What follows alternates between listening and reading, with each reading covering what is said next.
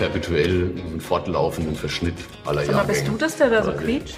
Hörst Ja. du mal damit auf? Das ist mein Stuhl. Ich denke ständig, ich bin das. Ich habe mich schon Ja, nicht mehr getraut, mich Ja. zu bewegen. Toll, jetzt habe ich den Quietsche. ja, das ist, Meine, meine quietscht, weil ich bin auch immer in Bewegung. ist ja wirklich fies. Ja, ich bin total? Ich habe sogar meine Eltern früher vorgeworfen, dass die das, sie das schuld sind, weil sie mich Philipp genannt Ich haben. wollte gerade sagen, Ja, stimmt, das passt ja auch, gell? Ja, ihr hört das bestimmt schon. Wir haben wieder eine total spannende Runde bei Born to be Wein. Diesmal ist an meiner Seite der Philipp Wittmann vom Weingut Wittmann aus Westhofen. Und er hat uns den Durchstarter im deutschen Sektbereich eingeladen. Nico Brandner vom Sekthaus Griesel ist bei Born to be Wein und er lässt uns teilhaben an seiner Leidenschaft für hochwertig traditionell hergestellte Sekte. Ich würde sagen, ihr gießt euch mal ein Gläschen ein, lehnt euch zurück und dann genießt die Show. Viel Spaß dabei. Chin, chin. Wollen wir mal anstoßen, ihr Lieben? klar. Zum Wohl. Zum Wohl. Chin, chin. Tschüss. Was haben wir denn im Glas? Weil es blubbert schön. Ja, das äh, sollte auch blubbern. Ein Riesel Riesling Brütt aus 2018 mit Jahrgang. Ah, lecker. Also machen ja alles mit Jahrgang. Aber eigentlich. sollte schon blubbern, ne? Wäre Das ist blöd. tatsächlich war das der Plan und sind wir auch ganz froh, dass er das tut. Ne? Riesling 18 in der Hauptsache, aber halt ein Teil kommt immer mit rein in diesen Riesling Brütt, dass das so die Einstiegskategorie ist. Machen wir eine Reserve perpetuell, also so eine fortlaufenden Verschnitt. Ne? Wir machen alles immer französisch, weil es dann einfach schicker klingt. äh. Ist das dieses fancy Fass, das du mir gezeigt Ja, hast? das ist äh, eigentlich ein Tank in der Hauptsache, aber da haben wir quasi seit 2013, das ist ja unsere Entstehungsjahr, ne? also Sekttradition seit 2013. Seitdem heben wir immer was auf, äh, geben das immer in die Riesling-Basis äh, aus den Vorjahrgängen und frischen das immer wieder auf mit dem aktuellen Jahrgang. Und es ist so ein fortlaufender Verschnitt. Ne? Also faktisch tatsächlich in einem Tank. Richtig, es waren auch mal zwei Tanks, aber es wird dann immer versucht, dass du das alles immer identisch hältst. Ne? Also nimmst dann aus beiden Tanks was raus, gibst es in die Cuvée, füllst es ab, nach wie vor Jahrgangssekt ne? mit 10 bis 15 Prozent, darfst du ja, das ist ja nicht das Problem. Äh, hast einfach wie so einen Fingerabdruck, hast so ein stilgebendes Mittel, ne? ein Würzmittel. So der Krieselstempel. Ja, genau, weil ich einfach finde, dass gerade beim Riesling-Sekt hast du andere Schwierigkeiten und Hürden wie bei einem Burgundersekt. Ne? Und das ist Balance schaffen. Also bei einem Burgunder, selbst wenn du das sehr früh erntest und wenig Alkohol hast, das ist sehr knackig, sehr säuregetrieben und du hast zwar wenig Schmelz, aber ein Burgunder hat dann immer noch mehr ausgleichende Pufferungsfaktor als jetzt ein Riesling, den ich mit 70 Öchsle ernte. Ja. Ne? Ja. Der ist einfach rauer, ruppiger und es fehlt so ein bisschen der Kommt Ausgleich. halt drauf an, wo er herkommt. Ne? Aber Bei euch natürlich Ah, nicht, ne? da ist er charmant ohne Ende. Ne? Quatsch. Aber ja, da hast du tatsächlich auch mit den Granitböden, die wir jetzt bei uns haben, da, da ist es schon hart, das hat einen niedrigen pH, das, das zischt schon. Ne? Und das kann schnell sehr ruppig werden. Und dann hilft mir das äh, mit diesen überlagerten, überreiften Grundweinen, kommst weg von diesen Spitzen, geht hin zu einer Fülle, einer Würze, einer Komplexität, wird bisschen ölig quasi. Und das gibt halt äh, dem Sekt jetzt quasi einfach nochmal so einen Tick mit, nimmt so die Spitzen weg und macht einen du harmonischen. hältst aber wahrscheinlich trotzdem zusätzlich noch einzelne Komponenten von Jahrgängen auf, Auch das, um, um auch zusätzlich noch Bausteine zu haben. Genau, das machst du auch, aber ähm, finde tatsächlich diese andere Geschichte am charmantesten, weil du ja quasi die Betriebshistorie da auch mit reinbringst. Ne? Also Historie ist schon mal cool, aber wenn wir gerade du, angefangen du, haben, ne? nimmst es, du nimmst es halt so 2013. mit ja? und du kannst dich auch an jeden Jahrgang erinnern und dann verändert sich auch dieser, dieser Ja. Grundwein, diese Reserve. Ja? Und es ist einfach so ein bleibender Bestandteil. Deswegen sind es auch nach wie vor für mich klassische Jahrgangssekte, weil klar, also der Großteil ist Jahrgang und äh, es wird sich hauptsächlich deswegen unterscheiden, weil 18 nicht wie 19 war. Ne? Aber dieser Reserve ist halt ein bisschen so ein gleichbleibender Teil, der das immer wieder in eine Richtung pusht. Und ist für dich ein Jahrgang dann spannend, wenn du wenig Reservematerial brauchst oder ist das unabhängig? Das kann man, also beim Riesling habe ich so das Gefühl, ich will es eigentlich immer ein bisschen ausreizen, weil Okay. da habe ich mich auch ein bisschen verliebt in diese Idee. Okay, ne? ja. Ist ja so, beweist man sich ja irgendwann selbst, so die self-fulfilling prophecy, dass es funktioniert und steht dann total auf diese Idee und auf diesen Plan. Deswegen ziehen wir es da schon relativ durch. Anders mache ich es bei den Burgundern. Und da kann ich tatsächlich sagen, eigentlich, wenn der Jahrgang total stimmig ist, brauche ich nicht viel Reserve. Und bin eigentlich ganz dankbar drum. Ne? Eher in Jahrgängen, wo jetzt die Frische gefehlt hat, bin ich froh um was Kühles aus dem Vorjahr oder ne, sowas in die Richtung. Wenn es zu dünn war oder wenn es eher leicht und schlank ist, dann nimmt man auch gerne mal was Fetteres aus einem warmen Jahr. Da ist es eher so ein bisschen ähm, Anpassen der Jahrgänge mhm. und der Unterschiede. Und beim Riesling ist es eigentlich ganz bewusst ähm, ein Stilmittel, das wir auch durchziehen. Ja. Bräuchtest du nicht auch so ein Moorsteinfessle, so von 1800, quasi so der Wittmann-Stempel, wo immer so Schlückchen mit reinkommen? Ja, es ist ja eben so, dass beim Stillwein die Spiele anders funktionieren. Die Idee an sich ja. finde ich großartig. Also, und äh, das ist ja auch das, was gerade, wenn man in die Champagne schaut, ist das ja letztendlich von den großen Champagnern doch auch so ein, eine wichtige Facette, wenn nicht die wichtigste Facette, mhm. diese Tiefe äh, eben dann auch äh, in den Reserven zu haben, auch die Unterschiedlichkeit ja. der Jahrgänge zu haben. Und ist was Großartiges. Beim Stillwein ist es natürlich so, dass wir das ähm, zu 100 Prozent jahrgangsgetreu äh, abbilden, weil es ja auch mit einem ganz anderen Mundgefühl und einer ganz anderen Struktur eben ins Glas kommt. Und insofern ja. würde ich jetzt sagen, dass es da nicht so unbedingt passend ist. Und es ist natürlich noch auch eine Frage. Ich glaube, beim Sekt und beim Champagner ist es so, dass man klar, wenn man ganz gezielt auf den Jahrgangschampagner oder Jahrgangssekt äh, mhm. geht, dann ist der Fingerprint des Jahres sicherlich auch von sehr, sehr großer Bedeutung. Mhm. Aber jetzt für die allgemeinen Cuvées geht es, glaube ich, eher darum, tatsächlich auch so ein bisschen stilbildend auch den gleichen Ausdruck, den Fingerprint äh, des Hauses äh, mhm. äh, stärker zu betonen, wo es dann bei uns eher so ist, dass wir sagen, nein, wir wollen auch bei dem kleinsten Wein den Jahrgang sehr betont haben. Also das mhm. ist eine andere Denke. Ne? Total. Ja. Das ist auch so ein Marktthema irgendwo. Mhm. Bei Champagner, bei ähm, hochwertigen Sekten ist dieser Cuvée-Gedanke schon immer eigentlich genau. für die hochwertigsten Sachen sozusagen ja. fast. Ne? Ja. Du hast doch auch mal gesagt, was macht einen guten Sekt aus? Das ist irgendwie das Cuvée vor allem, ne? Mhm. Also am vergessen. Ende geht es ja darum, wie es schmeckt. Ne? Das ja. ist eigentlich das Wichtigste. Und da finde ich immer das Paradoxe aus einer Leichtigkeit. Also dass du wirklich, mhm. könntest die Flasche jetzt eigentlich allein leer machen. Und mein Glas schon fast leer. Wenn du sonst keine Termine mehr hast ne? und ähm, oder die richtigen Termine, wo es keine Rolle spielt. Mhm. Und trotzdem muss es so komplex sein, dass du einfach beschäftigt bist, dass es mhm. dich auch als, als Wein Trinker ähm, fordert irgendwie in einer ja. gewissen Weise, das ist nicht belanglos. Ne? Ja. Möglichst hohe Komplexität bei gleichzeitiger Leichtigkeit. So, das wäre so die Formel für mich. Ne? Mhm. Und das kriegst du nur über den Grundwein und den Grundwein natürlich nur über die Trauben über den Weinberg. Mhm. Ne? Also das ändert sich nicht, ob ich jetzt Sekt mache oder Stillwein die, die Regel ist die gleiche. Das kommt aus dem Weinberg. Jetzt seid ihr ja noch total jung, gell? 2013 der erste Sekt. Meinst du jetzt mich oder ich jetzt, also auch. jetzt auch fast angesprochen. Ja. Also. also ihr zwei, jetzt fang noch mal an. Ihr ja, zwei seid super jung. Giltst du giltst noch als Jungwinzer? Ja, ja, die, haben, die haben mich irgendwie rausgenommen. Ja, ich weiß gar nicht warum. Das, ist fies, ne? Aber ansonsten finde ich das in der Branche richtig cool. Du bist immer noch ein Jungwinzer bis Mitte 40 oder so geht es noch. Vorbei. Du bist doch sogar Newcomer geworden, jetzt vor ein paar Jahren. Also insofern. Ich fange aber von vorne an. genau. Okay, aber 2013 der erste Sekt. Ja. 2015 kam der auf den Markt, glaube ich, gell? Ja. Nur 15.000 Flaschen. So 15, 17.000, genau, ja. So, und jetzt heute, warte, äh, 120.000. Genau. Ja. Also das ist ja schon eine ganz, eine ziemliche Entwicklung in sehr kurzer Zeit. Ja. Und ich glaube, so der erste Jahrgang und da bist du schon gehypt worden ohne Ende.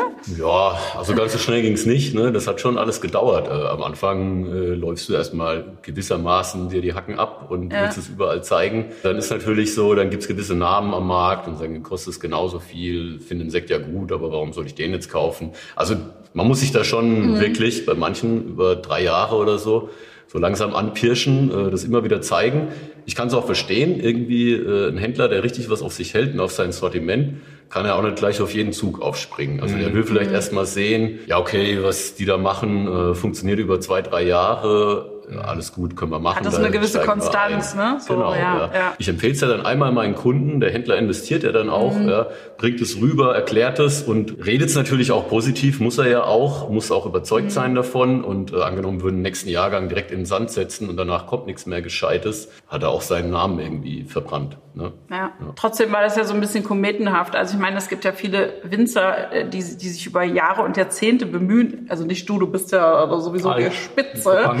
Aber, aber ihr, bemüht sich immer noch. Also, das, das ja immer noch. Weiter, ja. Aber es gibt ja wirklich viel, also ganz viele Winzer und viele, die sich bemühen. Und jetzt, also dass man so schnell sozusagen so an die Spitze kommt. Das ja, das war schon, das war schon, das war schon ein Turbo. Und es ist auch so, dass es am Ende da gar nicht viel drum rumzureden. Das war einfach die Qualität der Sekte. Ja. Also mir ging das auch so. Ich habe das das erste Mal probiert und habe echt gesagt, Halleluja, das ist äh, ähm, äh, ja neu in dieser Art, in dieser Stilistik mhm. und hat offensichtlich ein Fundament, was auch nicht wegwischbar ist. Und was ganz interessant war, dass relativ parallel die ersten äh, Sekte vom Mathieu mhm. Kaufmann bei Bühl genau. äh, auf dem Markt kamen. Das war überhaupt in dem Jahr, also auch Krack ist ja da auch, ist genau. auch da gestartet. Ja, ja. Burkhard Schür ist jetzt äh, auch ja ein Bekannter von mir, Super Sekte, auch in der Zeit gestartet. Also sind ganz viele haben da gerade losgelegt. Ne? War schon cool. Und in, in, einer, in, einer, in einem neuen Anspruch. Ja? Also mhm. das muss man vielleicht schon sagen, dass der deutsche Sekt, mhm. wir haben ja äh, äh mit Raumlands auch schon äh, ja. äh, eine wunderbare Probe gehabt, die das schon über sehr lange Zeit eigenständig definiert haben, aber im Allgemeinen war der deutsche Sekt eben nicht so aufgestellt wie das, was seit dieser Zeit passiert ist, dass eben tatsächlich kleine Manufakturen,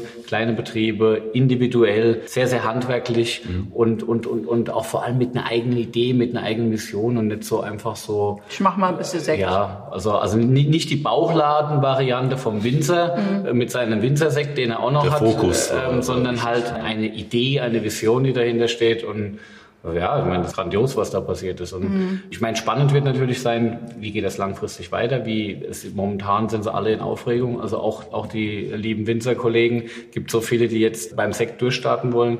Es werden ein paar sensationelle Ergebnisse bei rauskommen, aber es wird, glaube ich, auch nicht jedem gelingen, weil es einfach doch, äh, du musst komplett umdenken. Also mhm. wenn du, wenn du Stillwein machst und äh, du denkst dann in Schaumwein, das ist, das sind zwei Welten. Und ähm, deshalb mir geht's dann auch immer so, ich werde bei Schuld wahrscheinlich auch die eine oder andere neugierige Frage noch stellen, weil ähm, es ist einfach ein komplett anderes Vorgehen. Deshalb habe ich auch die Haltung, dass man irgendwie so ein bisschen nicht alles machen sollte. Man soll, man soll sich spezialisieren. Aber wenn jetzt Sekt so ein Riesenthema ist, also ich meine, der Nico macht es fantastisch, aber Sekt ist ja jetzt gerade auch irgendwie so wieder sehr en vogue. Mhm. Und äh, eine riesen Nachfrage. Überlegst du dann nicht manchmal und denkst du, auch vielleicht doch nochmal ein Sekt machen? Nee, nee, nee. Ist, warum? Also ich meine, es ist äh, am Ende ist es so, ich kaufe mir die Sekte oder tausche die Sekte, die ich gern trinke. Hast die richtigen Freunde. Äh, und ähm, Warum soll ich mir jetzt, warum soll ich jetzt beweisen, dass ich das auch kann? Ich äh, habe ja auch jetzt nicht die Vision, dass ich irgendwie, was weiß ich, Erdbeerkonfitüre mache oder sonst was. Es sind einfach, es ist zwar beides aus Trauben gemacht, aber es sind unterschiedliche edle Produkte und ähm, dafür brauchst Fachleute.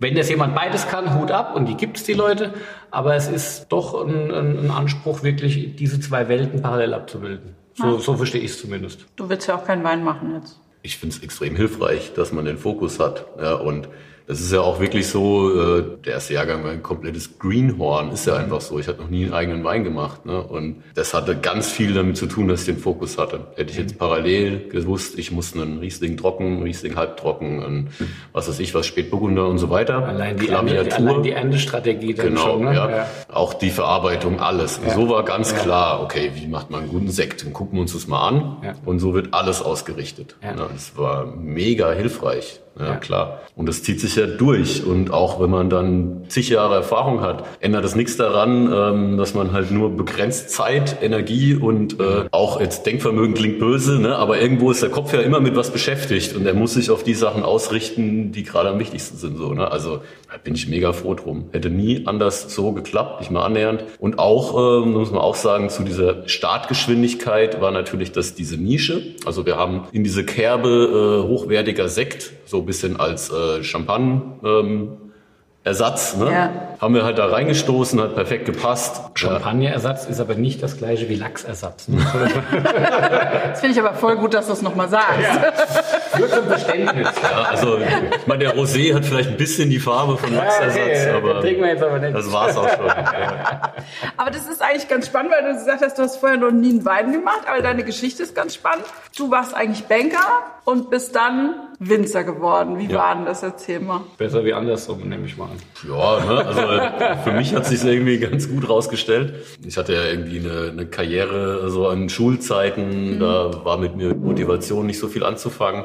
Da war ich eher an irgendwelchen anderen Themen interessiert und so ist es halt irgendwie so ein bisschen vor sich hin geeiert. Ne? Dann kommt man irgendwann dahin, macht ein Zivi, muss was studieren oder sonst was. Äh, okay, dann wurde es mal kurz bodenständig. Ne? Und dann hat mein Vater immer gesagt, ja komm jetzt, wenn du nicht weißt, was du studieren willst, bewerb dich bei der Bank. Ne? Ja. Das ist gut. Na gut, Vater, na, machen wir. ähm, die haben mich dann trinken? dummerweise genommen. Ne? Ja, gerne. Und dann habe ich halt das angefangen, habe dort eine Lehre gemacht und wurde mir schon klar, okay, ähm, das ist es wohl nicht. Ne? So ein, zwei Jahre habe ich so ausgehalten und Lehre zu Ende gebracht. Und bin eigentlich froh drum, dass es halt so sehr nicht meins war, ne, dass ich auch meinen Arsch hochgekriegt habe, zu sagen, ja nee, wenn du jetzt noch mal was machst und du machst was Neues, dann gehst du auf was, wo du wirklich irgendwie auch Idealismus dahinter bringst. Ne. Und du hast so die Nase voll gehabt, dass du in der Mittagspause ja, zum Winzer gegangen ja, bist. Ja, bin ich zum Paul Fürst gegangen ne, und äh, ja, das ist Fakt mit meinem Anzug und so, meinem schlechten, billigen H&M-Anzug, weil das habe ich auch schon immer gehasst, äh, Anzüge zu tragen, also es hat überhaupt nicht gepasst. Ne. Und äh, bin zum Paul, der hat sich da mega Zeit genommen, haben irgendwie gequatscht und Wein probiert und hat gesagt, ja, so auf die Art. Ist ja schon alles ein bisschen bekloppt, aber ja, komm, mach. Ne? Machst eine mhm. Ausbildung bei uns. Und das war der Start. Dann habe ich gekündigt mit einem riesen Grinsen im Gesicht, ne? und aber auch mit mega viel Schiss. Also, ja, das glaube ich. Weil ja. du weißt ja gar nicht, was muss ein Winzer ja, eigentlich schon können. Mutig, natürlich. Ja, was, was, was kann der, was macht der, wie sieht denn sein Tag aus? Ne? Und alles zurück auf Null. Also ich meine, du hattest ja schon eine Ausbildung und ich meine, du hast dich ja auch bei der Bank verdient man ja ganz ordentlich. das hätte schon gepasst. Also da habe ich dann tatsächlich mal meinen Hintern hochgekriegt und äh, die hätten mir dann gerade empfohlen, irgendwelche Weiterbildungen und Bankfachwirt und bla, Führungskraft. Ne? Mhm. Ne? Hätte alles funktioniert, wenn ich gewollt hätte. Aber da wäre mir auch klar, okay, wenn du das jetzt machst, dann ist so ein bisschen der, dann ist der, der Groschen gefallen, dann ist rum, so dann bist du da drin. Ne? Ja. Und das war dann auch der Punkt zu sagen, nee, also jetzt nochmal schnell abhauen. Und ja. hat sich dann schon krass angefühlt, von doch einem ganz guten Gehalt erstmal wieder auf Null. Mhm. Dann Azubi-Gehalt im Weinbau, wissen wir beide, da reißt jetzt keine Reben aus oder Bäume. Ne?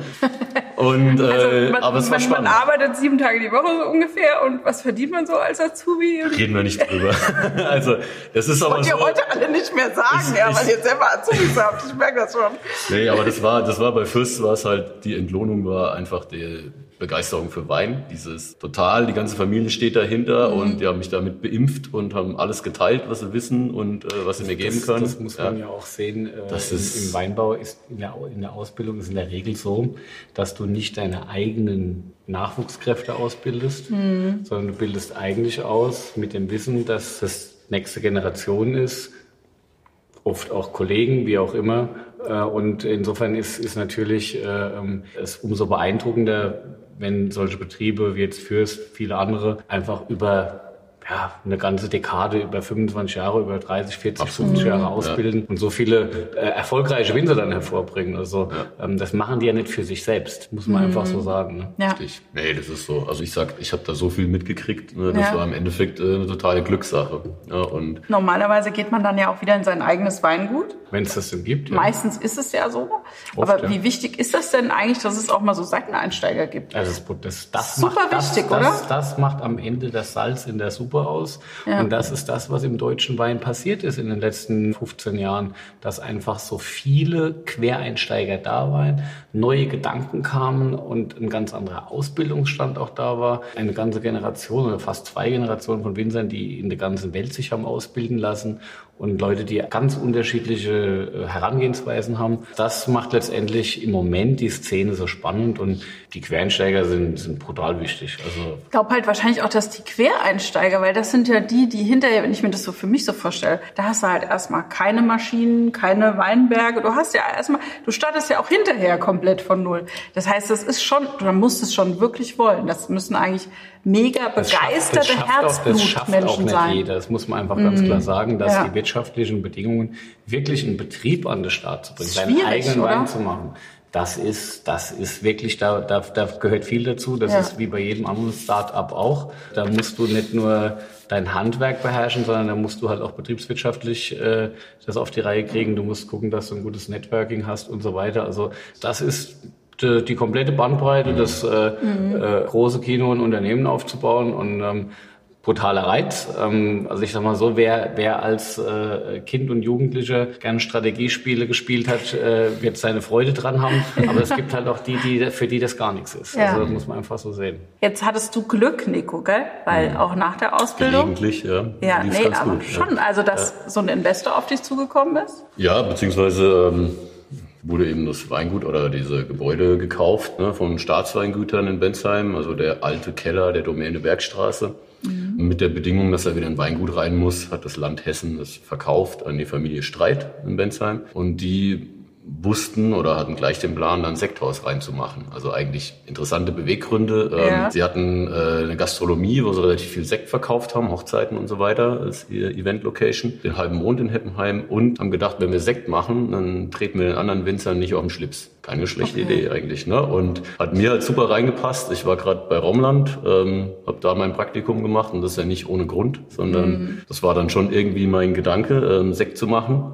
hat es eigentlich perfekt gepasst. Sie haben bei den FHs gefragt, gibt es jemanden, der sich sowas zutraut, da als Betriebsleiter und so sind wir zusammengekommen. Ja. Dann, ich hätte parallel, also die, das ist nicht einfach, wie du sagst. Ne? Ich wollte Weingüter pachten, ich wollte, ah, was weiß ich, Garagenweingut, irgendwo einen Job annehmen, parallel klein was aufbauen, was man halt so realisierbar machen kann, wenn man jetzt nicht irgendwie riesig viel finanziellen Background hat. Mhm. Ne? Und da war das schon natürlich der absolute Raketenstart im Vergleich. Also bei mhm. allem anderen hätte ich erstmal gesiecht und gegräbst für was weiß ich wie lang. Ja, mhm. ja und so war es eine andere Nummer. Also da war quasi eigentlich nur meine Bedingung, dass ich das wirklich in meinem Sinne machen darf und so als wäre es meins. Ja. Mhm. Natürlich habe ich eine Rechenschaft äh, gegenüber den Inhabern und natürlich müssen wir strategische Sachen auch absprechen, aber letzten Endes durfte ich das so durchziehen, wie ich jetzt wollte. keinen, der dir ja. immer reinquatscht oder so? Nee, also ist er auch Realist und äh, mhm. da war immer die Ansage, naja, am Ende, es muss sich verkaufen und daran wirst du gemessen und ähm, ja, Läuft, oder? So hat es funktioniert. Auch. Ja, genau. ja, was Neues im Glas, gell? Was Neues im Glas, genau. Ja. Und zwar haben wir jetzt die Grand Cuvée. Genau, also ganz zurückhaltend benannt. Ne? Die Grand Cuvée ist jetzt halt so klassische Champagner Copycat. Ne? Also wir haben Pinot Noir, Pinot Meunier und äh, Chardonnay da drin. Ne? Also die drei Hauptrebsorten, die man für Top-Schaumwein in der ganzen Welt, ne? das ist ja jetzt nicht exklusiv für die Champagne, hernimmt, weil sie einfach auch sich cool ergänzen. Das passt einfach. Also bei uns jetzt der Chardonnay äh, ist jetzt vom Kalk. Ist tatsächlich Zukauf aus der Pfalz noch. Ja. Da haben wir jetzt Gelbfrucht, ein bisschen auch eine straffe Säure und Mineralität. Meunier gibt so ein bisschen Würze ähm, Richtung Maggi-Kraut, sagt man ja. Ne? Mhm. Ne? So dieser Typ. Pinot Noir von hauptsächlich jetzt von unserem Granit hat halt richtig Zug, hat Struktur, ist straff und hat ein bisschen wie ich finde, sehr positiven Gerbstoff. Ja, also, dass jetzt ein Sekt frei sein muss vom Gerbstoff, finde ich überhaupt nicht. Ich finde die richtige Portion Astringenz, so das Zusammenziehende, das Mundwässernd und dann hast du einfach auch Lust und willst noch ein Glas das trinken. Das macht er aber da hinten auch, oder? Ja, das, ist total, das ist super. Das ist, da es noch so jung ist, ist das im Moment was, was dich äh, jetzt auch in, äh, im Sommer natürlich kickt und du sagst, oh, yeah, Aber lass das mal ein bisschen reifen und dann ist das genauso gut. Das ist 16, ja. aber natürlich äh, auch äh, mit langem Hefelager. Mhm. 46 Monate steht drauf. ist ganz frisch ähm, Soweit ist das jetzt ganz frisch auf dem Markt, also noch nicht lange von der Hefe getrennt. Deshalb auch diese Jugendlichkeit. Deshalb auch vielleicht die Idee, dass das Ohr, das kannst du jetzt auch, wenn es sommerlich ist, äh, so zischen. Mhm.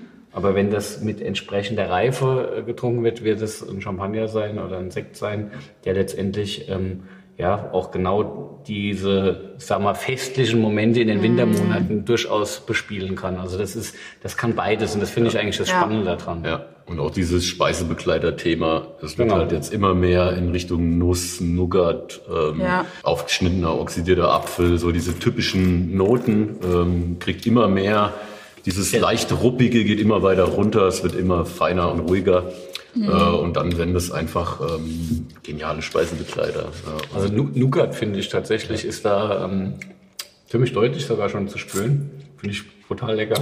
Also dafür, dass er jetzt noch so ein Baby ist, also wir haben ja quasi jetzt erst degorgiert und warten dann eigentlich ein halbes Jahr nach dem Degorgement, bis wir ihn verkaufen. Ja. Aber du hast gedacht, wir können uns das vorstellen. Aber jetzt mal ah. exklusiv für euch eine Flasche aus dem Flaschenlager geholt. Nee, aber es ist tatsächlich so. Ein halbes Jahr nach dem Degorgieren ist so für uns das Minimum. Und dann mhm. fängt es an, mit dem Sauerstoff zu reagieren, der beim Enthefen da reinkommt. Wir schwefeln nicht beim Degorgieren, sondern ich will eigentlich bewusst, dass es dann in diese Richtung reingeht. In mhm. dieses leicht nussig, mandelige, so. Mhm. Das will ich haben. Sagst du grundsätzlich äh, beim Degorgieren keine, keine äh, Schwefelung oder ist es, ist es äh, ein Spiel? Kommen wir auf den Sekt an. Mhm. Ja, also ähm, wenn wir Brüt Natur oder du sagst Zero ja. oder was auch immer schreiben, machen wir es eigentlich dann bewusst, dass wir den Sektor auswählen, dass er weder noch kriegt. Ja. Also dann kriegt er auch wirklich gar nichts. Ja. Ja. Wenn wir Brüt machen, ist allein schon, man macht ja quasi einen Versandlikör, den macht man nicht für jede paar Fläschchen, sondern macht man für zigtausend Flaschen. Mhm. Allein der braucht schon Schwefel, der muss fit bleiben. Ähm, und dann halt so ein paar Milligramm pro Liter, also wirklich homöopathische Dosen eigentlich. Hat aber damit zu tun, wenn ich jetzt einen Brüt auf den Markt bringe, will ich schon eher, dass der so ein bisschen bleibt, wie er ist, aber auf einem sehr niedrigen Niveau. Das heißt, wir geben da 10 Milligramm Schwefel oder so. Oder manchmal auch 7. Ist das wenig? Das, das ist wenig, sehr ja. wenig. Ja, ja. Und, ähm, und, aber ich kann das total nachvollziehen, dass es funktioniert, äh, weil ähm, ähm, am Ende ist es so, wenn, wenn, die, wenn der Grundwein in der Textur stimmig ist, dann ist die Haltbarkeit da, ohne dass man irgendwelche Konservierungsmittel ja. braucht. Mhm. Also gerade das Thema feinste Tannine, die letztendlich dann auch Phenole, die über die Zeit oxidieren, ja. die halten das frisch. Und ähm, das ist genau die Herausforderung im, im Winemaking-Prozess, sage ich mal wirklich, das zu schaffen, dass man einen, einen Grundwein hat. Also es gilt für Still wie auch für Schaumwein, der letztendlich dann ein, ein Entwicklungspotenzial, ein Lagerpotenzial hat und am Ende dadurch aber nicht irgendwie grob wird, Finesse, keine Finesse hat oder so, sondern trotzdem tanzt ja. und das ganz zart äh, eben trägt. Und ähm, mhm. wenn du das schaffst, dann brauchst du auch ganz, ganz wenig Schwefel. Ja, das ist okay. die große Gefahr, wenn man über Tannine redet im Sekt, ähm, ist eben, dass es zu viel ist und dann passiert genau das, es reift, dann verliert es die Frische, es verliert die Jugendlichkeit und dann auf einmal kommt so diese Astringenz und Bitterkeit irgendwie in den Vordergrund. Okay. Und dann wirkt äh, die ganze Kohlensäure völlig deplatziert. Das ist so, wie wenn man sich vorstellt, einen tanninhaltigen, heftigen Rotwein. Und schmeckt dann wie alter Wein mit, mit Kohlensäure. Okay. Das funktioniert einfach nicht. Das passt nicht. Die Tannine kommen ja durchs Holz. Die Tannine auch. kommen auch von den Trauben. Die, das ist okay. mehr, mehr, mehr, mehr Traube als Holz, würde ich okay. sagen. Also man kann natürlich Tannine auch durch junges Holz mit transportieren.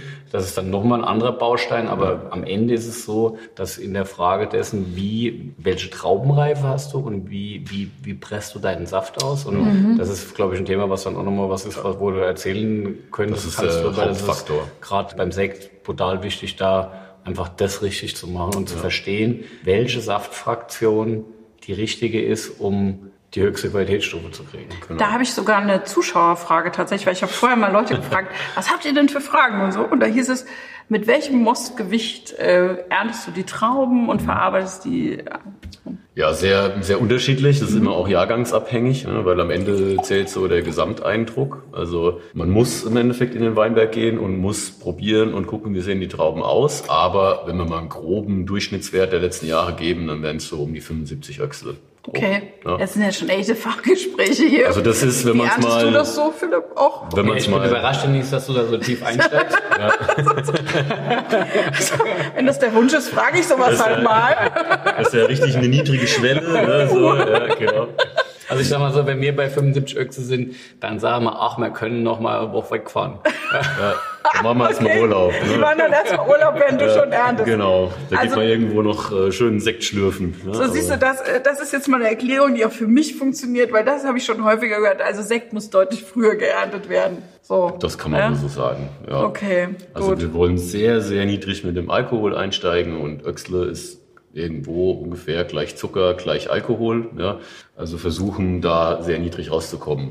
Der fertige Sekt hat zwölf Alkohol und wir machen ja noch eine zweite Gärung, also der Grundwein und dann wird nochmal mit Hefe und Zucker eine Gärung für die Flasche angestoßen und da gibt's nochmal 1,5 Prozent Volumen Alkohol on top. Ja. Mhm. Also um bei 12 zu landen, haben wir nicht so viel Spielraum, ne, müssen wir bei 10,5 irgendwo reinkommen. Und okay. das äh, erübrigt sich dann, da irgendwie lange zu warten beim Ernten. Ja, das, das, das gut, wenn man rechnen kann, gell, ja. wenn man in eurem Job da hast du einen Vorteil. ne? Also neben ein, zwei anderen Fähigkeiten.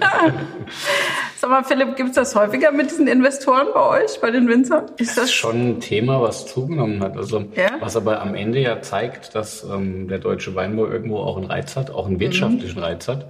Und ja, klar, es gibt äh, mittlerweile auch große Güter, die äh, ähm, von Investoren äh, übernommen worden sind und die ähm, im Markt eine wichtige Rolle spielen. Und ich glaube, dass das ganz gut ist und ganz gesund ist für, für so eine Szene, dass die so aus einem gewissen Mix besteht. Ja? Also wenn das alles zu gleichförmig ist, schlafen vielleicht auch äh, so ein bisschen die Ideen ein mhm. und äh, so ein bisschen frischen Wind, neue Ideen, frisches Blut macht immer Sinn. Und es ist auch so, wenn ein Investor kommt, hat er ein Ziel. In der Regel geht es um wirtschaftliche Elemente, manchmal auch einfach nur, ja, das darf man oft nicht so laut sagen, zumindest nicht äh, beim Finanzamt, aber klar, auch mhm. das gibt's. Ähm, aber das ist, sind in der Regel äh, Profile, die dazu führen, dass Action ist. Ja? Mhm. Und das ist gut. Natürlich kann es auch die Kleinen manchmal ärgern, weil ich sag mal so, es gibt dann Dörfer, Weinbaugemeinden, in denen es schwierig wird, Weinberge zu kaufen, weil da eben jemand ist, der einfach mhm. unheimlich viel Kohle reinbringt. Mhm. Und ähm, das ärgert dann natürlich auch. Mhm. Und ähm, äh, kann auch so, so ein bisschen zu, zu Unmut führen. Also mhm. das hat immer alles Vor- und Nachteile. Insgesamt, sage ich mal, ein, ein, ein bunter Mix in der Szene ist brutal wertvoll und ähm, äh, hält die Szene lebendig. Und ich habe momentan das Gefühl, dass es im deutschen Wein gerade deshalb auch mhm. gut funktioniert. Du brauchst die ganz Kleinen, ja. aber du brauchst auch die Großen mhm. und du brauchst auch die, die klein sein wollen, aber das mit unheimlich viel äh, Intensität machen. Ja. Du hast 2013 an deinem ersten Jahrgang gearbeitet. Philipp, wann war dein erster Jahrgang?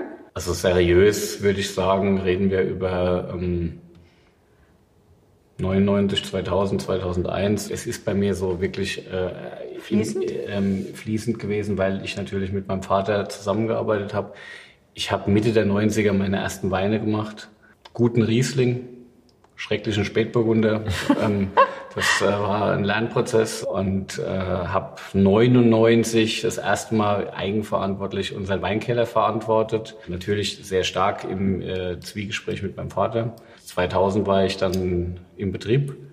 2000 war ein Katastrophenherbst, ganz schwierig, äh, schwieriges Jahr unheimlich viel Botrytisdruck, faule Trauben, äh, ein harter Kampf im Weinberg, gerade auch als Bio-Weingut. War kein schöner Jahrgang, so als erstes äh, offizielles Jahr. Deshalb sage ich schon, in 2000 war mein erstes Jahr, das wird irgendwie wär doof. Also 99 habe ich schon mitgemischt, 2000 mussten wir überstehen, haben wir auch ganz gut gemeistert, aber war wirklich, ist nichts, was in die Annalen als äh, besonders erwähnenswert eingeht. Mhm. Und 2.1 war grandios. Und 2.1 war dann auch so ein Jahr, wo ich das Gefühl hatte, wow, ähm, eben geht was und eben kommen wir in großen Schritten weiter. Und interessanterweise äh, war dann 2001, das ist so in dem dritten Jahr, habe ich dann auch schon wieder in manchen Themen zurückgerudert und bin auf die Seite meines Vaters gegangen habe es wieder so gemacht, wie er es vorher gemacht hat, weil ich in den zwei Jahren vorher gemerkt habe, naja, also alles neu erfinden ist auch dumm Zeug, weil mhm. das macht es unbedingt besser. Zum Beispiel habe ich äh, in 99 und 2000 auf die Spontangärung verzichtet, weil ich der Meinung war, kampfrig von der Uni, dass das ähm, ja diese pure das kann einen dahingehend schon also, verderben. Also ich sag mal, ich sag mal so, also, äh, die, die Elemente damals Edelstahltanks gekauft, um nicht mehr alles im Holz zu machen, mhm. okay. äh, Reinzuchthäfen eingeführt, also komplett falsche Richtung. Mhm. Aber das Gute ist, ich habe es im dritten Jahr schon erkannt und habe dann äh, den Hebel wieder umgelegt und 2001 ist komplett spontan vergoren und der Holzfassfokus war wieder voll da. Also nur, wenn wir jetzt einfach nur über den Keller sprechen, ja. natürlich in Weinberg gibt es noch viele andere Themen. Ja. Und das war mein Glück gewesen, dass ich einen Vater hatte, der mich gelassen hat der mir aber tatsächlich auch geholfen hat, irgendwo die richtige Spur zu finden. Und ja, insofern die Anfangsjahre waren brutal spannend, aber ist schon lang her. Aber es ist auch cool, wenn man es selber rausfinden darf und ja. sich selbst beweisen ja, und, und dann halt auch und, und, zum Glück schnell genug merken. Und auch den eigenen. Also ich, ich, ihr Weg so ein bisschen oder ne, erkennt und dann sagt also ich, so jetzt bewusst wieder zurück. Und ich, nicht, weil der Papa sagt. Ich ne? fände es jetzt also, schrecklich, wenn es ja. so gewesen wäre, dass ich die ersten zehn Jahrgänge so gemacht ja. hätte, um dann zu sagen, jetzt machen wir es auch wieder anders. Also insofern war das äh, ein, da war es noch vertretbar ein äh, kurzer Prozess, der letztendlich äh, dann äh,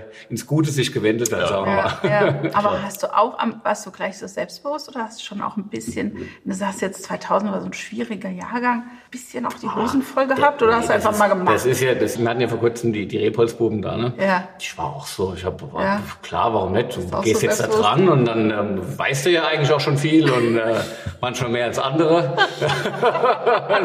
okay. Ich sag mal so, ich finde es auch überhaupt nicht äh, schlecht. Ich finde, dass ein, ein, gesundes Selbstbewusstsein durchaus hilfreich ist. Ja. Ähm, man muss natürlich auch manchmal erkennen, wenn man Fehler macht. Ja. Das ist, äh, das gehört dann auch dazu. Und manchmal tut es ein bisschen weh, wenn man es merkt, aber äh, ja. Da muss man durch ja, halt, also, ja. ja, ich glaube, ich war auch selbstbewusst schon. Du machst ja Sachen heute auch anders als am Anfang. Also du hast auch für manche Sachen Lehrgeld bezahlt.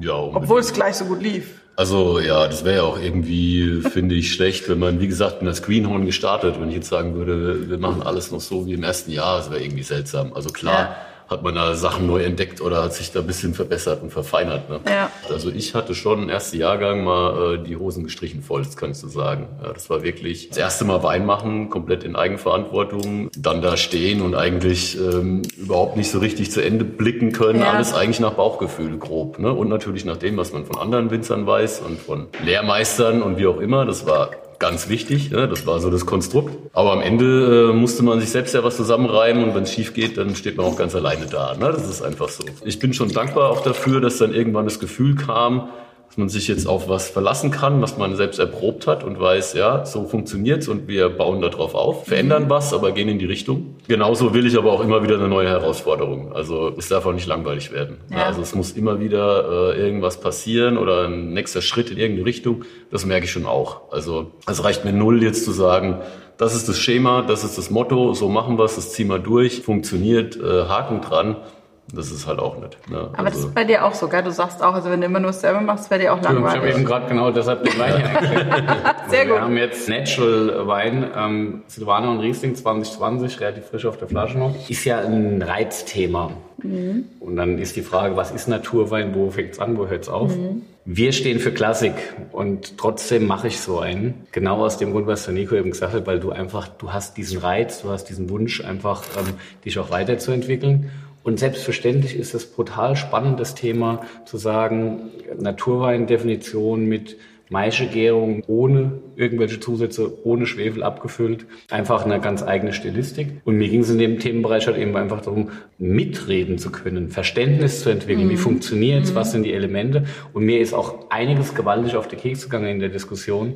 Also wenn dann konventionelle Winzer Maschinenernte betreiben und danach mal Maische vergehen und ohne Schwefel abfüllen und dann schreien, hier haben wir aber die, das ist natural, dann sage ich, äh, irgendwas ist da falsch. Also für mich ist das ein ganzheitliches Konzept, wo natürlich auch die Bioproduktion im Weinberg dazugehört, wo selbstverständlich eine manuelle Lese äh, Basic ist, um einfach perfekte Trauben zu haben. Und ich würde das immer so sehen, wenn ich was auf dem Maischen, auf dem Schalen verkehre, dann muss das perfektes Lesegut sein. Mhm. Das muss total fein hinterher sein. Das darf nicht irgendwie Krauten Rüben haben und das darf nicht, man sagt so schön in Hessen, der hat Mäuse, der hat Läusen Flö, ähm, sondern es muss halt einfach ähm, ein kristallklares Produkt bleiben, mhm. ein kristallklarer Wein bleiben. Und das war mein Ansatz bei dem Thema, das war meine Herausforderung zu sagen, okay, ich mache jetzt ein Natural, also der Anspruch an den Wein hat sich eigentlich nicht geändert, nur der Weg, wie man genau, da kommt. Ich mache jetzt Natural, das heißt mit diesen Elementen äh, zu sagen, wir vergären auf den Schalen und wir füllen komplett ohne eine Schwefeldosage ab. Aber das ist es, weil sonst machst du und ja sowieso alles eigentlich andere immer alles. Ist, ist die gleiche Weinbergsarbeit. Mhm so wie wir es äh, jedes Jahr machen. Und das ist aber, das ist eine Kleinproduktion. Ich habe auch nicht vor, davor, davon jetzt viel mehr Wein zu machen. Ich habe jetzt nicht vor, das zu einem wirtschaftlich erfolgreichen Projekt zu führen. Darum geht mir es gar nicht. Das mache ich eigentlich nur für mich, äh, weil ich sage, ich brauche hier auch diesen Reiz, um einfach auch ähm, äh, frisch zu bleiben und Spaß dran zu haben. Und ähm, letztes Jahr war es ein reinsortiger Silvaner. In 20 hatte ich das Gefühl, Silvaner pur ist in der Säure ein bisschen zu weich, das wird ein bisschen mhm. zu reif. Also habe ich dann gesagt, wir brauchen Riesling. Und dann mhm. haben wir tatsächlich Moorstein-Riesling-Trauben äh, dann auf dem Schalen stehen lassen und haben das oh. Spiel auch in dem Bereich gespielt. Ja, mein Kellermeister, der Georg, der... Ist der ähm, nicht verrückt geworden? Äh, hat, na, Philipp, der, nee, nee, nee, nee, er, er war da absolut... Äh, ja, mit federführend dabei. Und ähm, natürlich gab es eine Diskussion, gibt es jetzt zwei Weine, gibt es einen Silvaner und einen Riesling? und da war ich aber dann derjenige, der gesagt ja komm, also ich will es zusammen haben, weil ich finde, ein Silvaner allein äh, in 20 mhm. passt nicht. Da kommen wir zu dem Thema Cuvée, wie, wie, wie setzt du Bausteine zusammen? Ja. Äh, und hier haben wir jetzt, denke ich, einen Wein, der der sich schon durch seine äh, ja sehr kristallklare Charakteristik äh, auszeichnet, auch wenn er eben äh, auf den Schalen vergoren ist, auch wenn da natürlich Tannine drin sind, die den Wein tragen, die ihn frisch halten und halt äh, auch überhaupt null Schwefel dosiert wurde. Was sagst du zu dem Wein? Also ich finde, Naturwein ist ein Thema, das mich auch total interessiert und im mhm. Grunde arbeiten wir in vielen Punkten ja auch so beim Sekt. Also wir schwefeln ja nur an einem Punkt oder maximal an zwei Punkten, also sprich einmal im Most mit 20 Milligramm, um mal wieder einen Nerdwert zu nennen. So was und Nerdiges äh, zwischenrein. maximal nochmal bei der Dosage. Ne? Also gesamte Schwefel liegen bei 20 irgendwo rum. Ne? Wir machen Spontangärung, Spontan BSA, bla bla bla, Handlese und so weiter. So, jetzt Gott, ich muss geht's bei dieser mir, Folge muss ich tausendmal Untertitel so, was heißt BSA, was heißt das? Ja. Aber hey, mach ruhig weiter. Das ist ja jetzt nicht mein Problem. Ne? Also, genau, ist ja ähm, mein Problem. Ja, uns macht das auch Arbeit.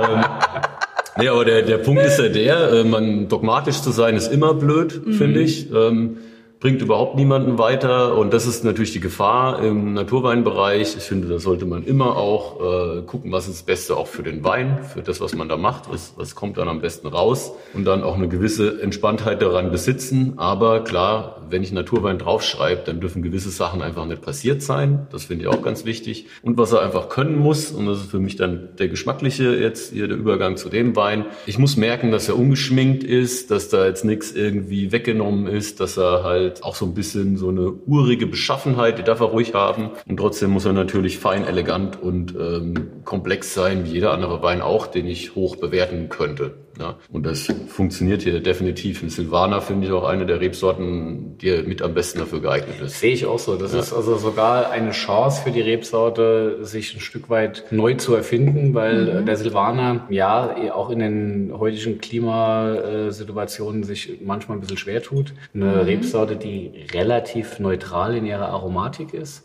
die auch ähm, relativ schwierig auszupressen ist. Also auch mhm. das spricht da für die Maischegärung, um einfach hier schonende Arbeit zu arbeiten mhm. mit der mhm. Rebsorte. Einfach eine neue Dimension gewinnt über, über, die, über die Gärung auf den Schalen und letztendlich dadurch äh, äh, ja, komplexer wird und vielschichtiger wird. Gefahr dabei natürlich die Frage, wann ist dann Erntezeitpunkt? Silvaner kann äh, relativ äh, cremig, säurearm mhm. und weich werden. Mhm. Wobei das Astringente der Gerbstoff wieder ein bisschen hilft. Aber wenn du nur, also ich finde nur Tannin und wenig Säure funktioniert auch nicht. Geht auch nicht. Also so ein bisschen, du, so, so ein bisschen was an, an, an Weinsäure, was so ein bisschen, also, also so eine reife gelbe Säure, keine, keine äpfelige Säure, aber so eine reife gelbe Säure, finde ich, braucht ein Wein, damit du hinten raus irgendwie äh, auch was erlebst. Da liegt halt tendenziell die Gefahr beim Riesling und Orange. Ja. Dass einfach die Säure dann zu hart ist, die ja. Frucht und dieses etwas eigene, gerbige, genau. schnell unharmonisch. Ja. Ja. Ist das jetzt so, dass man so Natural Wein einfach sehr jung trinken sollte? Weil mir hat jetzt mal ein Winzer, der hier saß, gesagt, dass wenn man eben gar nicht schwefelt, dass dann schnell, also dass dann Weine nach ein paar Jahren sich alle angleichen im Geschmack? Oder würdest du dem jetzt auch sagen, kannst du noch mal? Ich bin relativ sicher, dass äh, der Wein ein, ein schönes Zeitfenster hat seine okay. Entwicklung. Und das ist natürlich immer eine Frage dessen, was du erleben möchtest. Mhm. Ich glaube schon, dass diese Weine tatsächlich in der Jugend ihre Berechtigung haben, weil sie halt einfach so zum Zischen auch gut sind. Schön, ja. Ähm, tolle Essensbegleiter sind. Aber ich glaube sogar die hochwertigen Weine dieser Kategorie sollten nicht zu jung getrunken werden, weil natürlich auch da, wir haben ja beim, beim, beim Sekt drüber gesprochen, dass einfach über die, die, die Reifung einfach ganz andere Aromen nochmal kommen. Ja? Mhm. Und ähm, richtig. In der Tendenz, äh, die Sachen Sachen, die ohne Schwefel gemacht sind, muss man schon sagen, oft auch früher schon einfach Trinkfreude ja. zeigen. Die sind ja. nicht so verschlossen. Mhm. Ja. Das muss aber nicht heißen, dass sie deswegen nicht altern können. Also so, ja. und wenn ein Wein so angelegt ist, dass er halt ähm, aus ganz viel äh, Dichte und sonst wie Top-Trauben gemacht ist, dann kann er altern. Egal was es ist, egal welche Rebsorte, egal ob es jetzt Schaumwein ist oder. Ne? Und auch ohne Schwefel, sagt egal, ihr, kann der altern Schwefel, und ich äh, erkenne Wein, noch die Typizität auch nach ein paar Jahren. Ja. Okay, das heißt, ich lege mir jetzt mal da was in den Keller und dann probieren wir das in ein paar Jahren quasi nochmal zusammen, Philipp. Ja, das kannst du ruhig machen, dann gucken wir mal. Ich habe keine Angst davor. Bin ich sicher. Ich habe ihn auch schon ausgetrunken, weil er einfach so lecker ist. Ähm, ist man denn nicht, es ist vielleicht bei dir auch so, also ich frage mich wirklich, ihr hegt und pflegt diese Weinberge, dann kommt das in den Keller, dann irgendwann sagt ihr so, jetzt geht das auf die Flasche und dann kommt mal der Erste, der das so probiert. Ist man da nicht auch so ein bisschen ich, so... Also ich glaube, wir wissen beide, was wir dann in der Flasche haben. Ich schätze, so schätze ich dich zumindest ein, dass du da ähnlich drauf bist. Äh. Ja, das schon, aber es ist für mich schon auch, wir haben zum Beispiel letztes Jahr auch, das haben wir Vorschau genannt und haben mal alles, was wir im Keller mhm. haben an äh, Sekt, der noch nicht degorgiert wurde. Haben wir halt nebeneinander aufgezogen mhm. und hingestellt. Und äh, Jahrgänge, die zum Teil erst in, in vier, fünf Jahren, ja. sechs Jahren oder so kommen. Mhm. Das war schon spannend. Also das, das war, ist aber auch nochmal was anderes im Sekt, ja, äh, wie, beim, wie beim Wein, ja. dass letztendlich dieses Spiel des Lagerns auf der Hefe in der Flasche bis zum Degorgement ja. viel extremer und diverser betrieben wird. Und letztendlich das, glaube ich, auch so ein Erfahrungsschatz ist. Da brauchst du halt 30 Jahre Berufserfahrung, um da wirklich ein alter Hasen, Anführungszeichen, zu sein. Und das ist so ein bisschen Learning by Doing, die ersten zehn Jahre ja, wahrscheinlich. Ne? Total, das äh, ist viel Bauchgefühl. Ne? Wir haben dann irgendwas ausgerufen, haben gesagt, das gibt jetzt einen Lagensekt. Ne? Das ist das Beste, was wir gemacht haben. Dann probierst du das vier Jahre später. Ne? Und natürlich denkst du dir schon in dem Moment, wo die dann alle so nebeneinander stehen, denkst du mir, oh, wann habe ich das das letzte Mal eigentlich gemacht? jetzt, jetzt merke ich das, ob das alles wirklich so stimmt. Ne? Ja. Ne? Das war schon sehr, sehr spannend. Das ne? glaube ich. Aber eigentlich in positiver Weise aufregend. Also ich hatte dieses Vertrauen, dass ich das, wie es so wie ich es gemacht habe, dass es auch passt. Und inzwischen ist es natürlich auch zu einer Teamgeschichte gewachsen. Ne? Also am Anfang habe ich es allein gemacht und jetzt hat man ja auch ähm, mit Rakele, die meine Kellermeisterin ist, jetzt Amrei ähm, ist noch mit bei uns im Keller. Es ist eigentlich so ein Dreiergespann, wo wir auch die Cuvées machen mhm. und das ist nochmal cool, weil jeder hat da so seine Sichtweisen und mhm. ich kann jetzt da erstaunlicherweise mit am meisten Erfahrung glänzen. Ne? Das fühlt sich mal ganz neu an und äh, die beiden kommen halt mit ihrem Sinn fürs Probieren dazu und dann tauscht man sich so aus und sagt so, ja, das sehe ich genauso, aber überleg mal, das geht in die Richtung und mhm. ne? da hat man wieder so Sparringspartner, ist auch wieder cool. Trauma, also das wird sich ja. auch ändern dadurch, ja. ne? Ja. aber in positiver Weise. Was machen wir jetzt?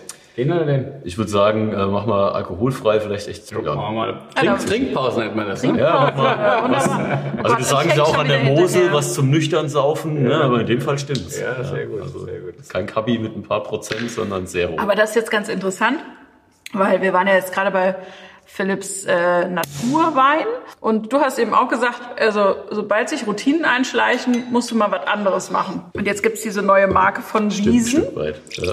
Von Wiesen ist alles, was keine Traube ist, also alles, genau. was von der Wiese kommt, genau. oder wie? Das haben wir uns so ganz einfach zurecht äh, gekaspert. Mhm. Also ich habe schon immer Apfelschaumwein gemacht mhm. nebenher, weil ich ja eigentlich auch gebürtiger Odenwälder bin und äh, da gibt's halt irgendwie wesentlich mehr Streuobstwiesen als Reben. Mhm. Nämlich eigentlich gibt's ja gar keine Reben. Und äh, da haben wir halt immer daheim Apfelwein gemacht und der hat geschmeckt, dass sich die Fußnägel hochrollen. Richtig schlimm. Mhm. Und da war das schon immer so ein Ding, das wollte ich halt so ein bisschen mitentwickeln, ja, Obstschaumwein machen und äh, habe es immer so nebenher laufen lassen, hatte auch irgendwie was anderes zu tun. Und ja. dann habe ich mir gedacht, okay, also wenn du das Thema weitermachst, dann musst du jetzt mal gucken, dass, du, mal was, was mal dass du mal richtig, dass du, cheers, dass du mal ein bisschen Gas gibst und dich ja. richtig reinfuchst in dieses Thema und nicht einfach nur Apple, Presse, Wein machen, Sekt also, machen. Ja. Wenn ich schon mal kurz zwischen reinhauen darf, das ist sensationell. Geil, oder? Das ist saugut. Ich war da, als er das den ist, Tee gekocht hat dafür. Das ist das Mega. Das ist gekommen, als wir gerade Quatsch. Das ist ja. das Beste mit Sprudel ohne Alkohol, was ich je probiert habe. Das ist geil. Okay, das Zitat das ist, das ist ähm, wirklich geil. hätte ich gerne schriftlich nochmal. saugut. Ja.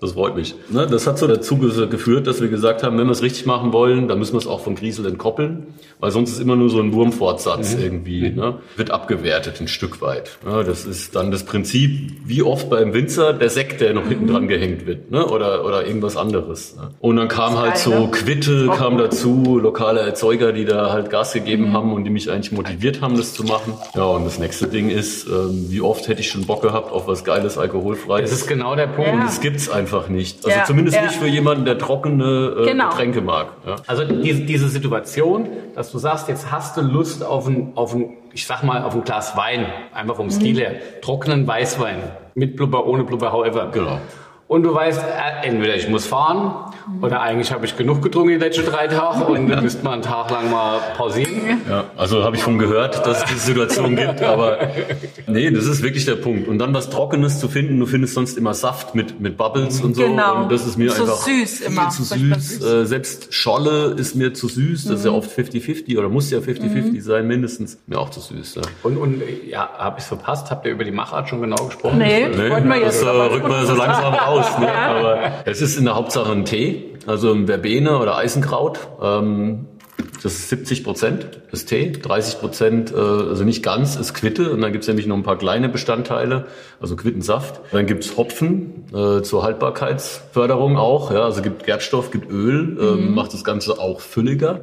Also ich, ich muss mal kurz reingrätschen, weil ähm, das freut mich jetzt auch wieder zu hören, weil ich habe diesen Winter ja auch so ein bisschen versucht, ein bisschen alkoholfrei durchzukommen. Ja. Und du hast ich auch dann, Tee. Und ich habe Tee, ich habe mir immer grünen Tee gekocht und das war mein Grundmaterial. Genau. Und mit dem grünen Tee dann so ein bisschen äh, experimentiert, ja. was man zufügen kann. Und das habe ich auch gemacht. Dann gekühlt ja. und im Weinglas getrunken. Also, so also genau, ich habe über ein gutes Jahr, auf jeden Fall. Also eher eineinhalb, um ehrlich zu sein, habe ich angefangen, habe mir Tees geholt. Was kriege ich lokal? Das war mhm. mir wichtig. Mhm. Ne?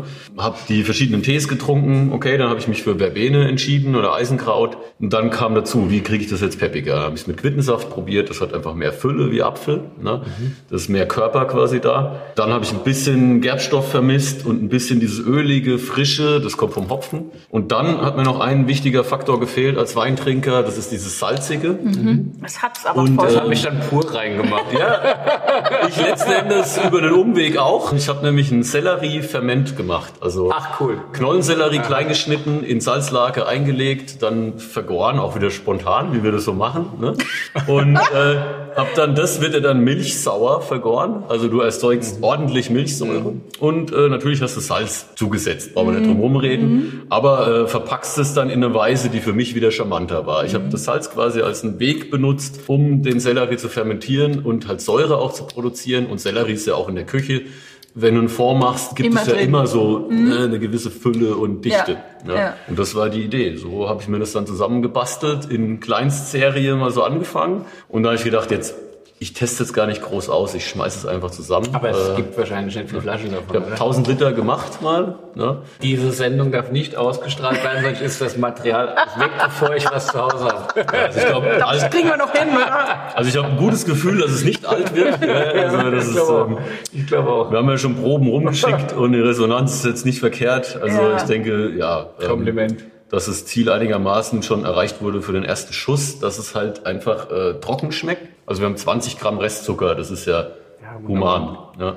Ich habe ja auch diese Obstschaumweine probiert, die du gemacht hast. Johannisbeere, ja. Apfel, sensationell. Das also für den Sommer tatsächlich, ja. wenn du mhm. ganz wenig Alkohol mal möchtest mhm. und trotzdem hast du aber Bock auf was Spritziges, Herbes. Genau, und ne? das fand ich halt irgendwo war die Idee hinter dem Ganzen, dass es so ganz geradlinig ist. Also einfach von der Frucht ohne groß Umwege, zack, in die Flasche eigentlich. Auch nochmal ein krasser Gegensatz zu dem, was wir halt mit Griesel machen. Ne? Das ist immer diese Warterei, das kann schon nerven. Also machst ja. da deinen Jahrgang, dann lässt es ein Jahr auf der Hefe liegen, dann küvettierst du das Ding und weißt, wir sehen uns in fünf Jahren. Das kann schon echt nerven. Und, und seinen Höhepunkt hat es in sieben Jahren. Ne, das ist so. Das äh, heißt 2020er, wann, wann kommt der bei dir raus? Sozusagen? Also 20er Basis, ähm, der Einstiegssekt kommt 23. Okay. Ja, also das ja. heißt fast ein Jahr ähm, auf der Vollhefe im Fass, im Tank.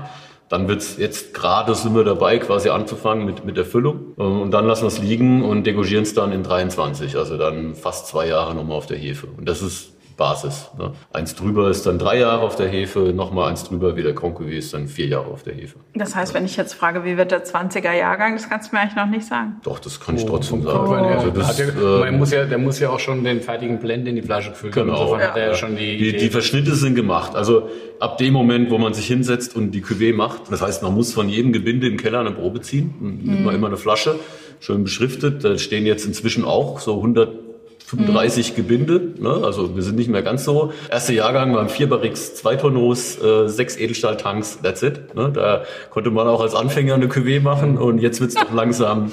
Jetzt wird's schon langsam kritisch. Ne? Ja, okay. Aber halt auch umso spannender. Ne? Ja, und dann, dann ab da weißt du aber wirklich, da probierst du die so intensiv über Tage, da kannst du den Jahrgang auch wirklich einschätzen. Dann hast du ein Bild. Okay, ja. und wie ist der 20er?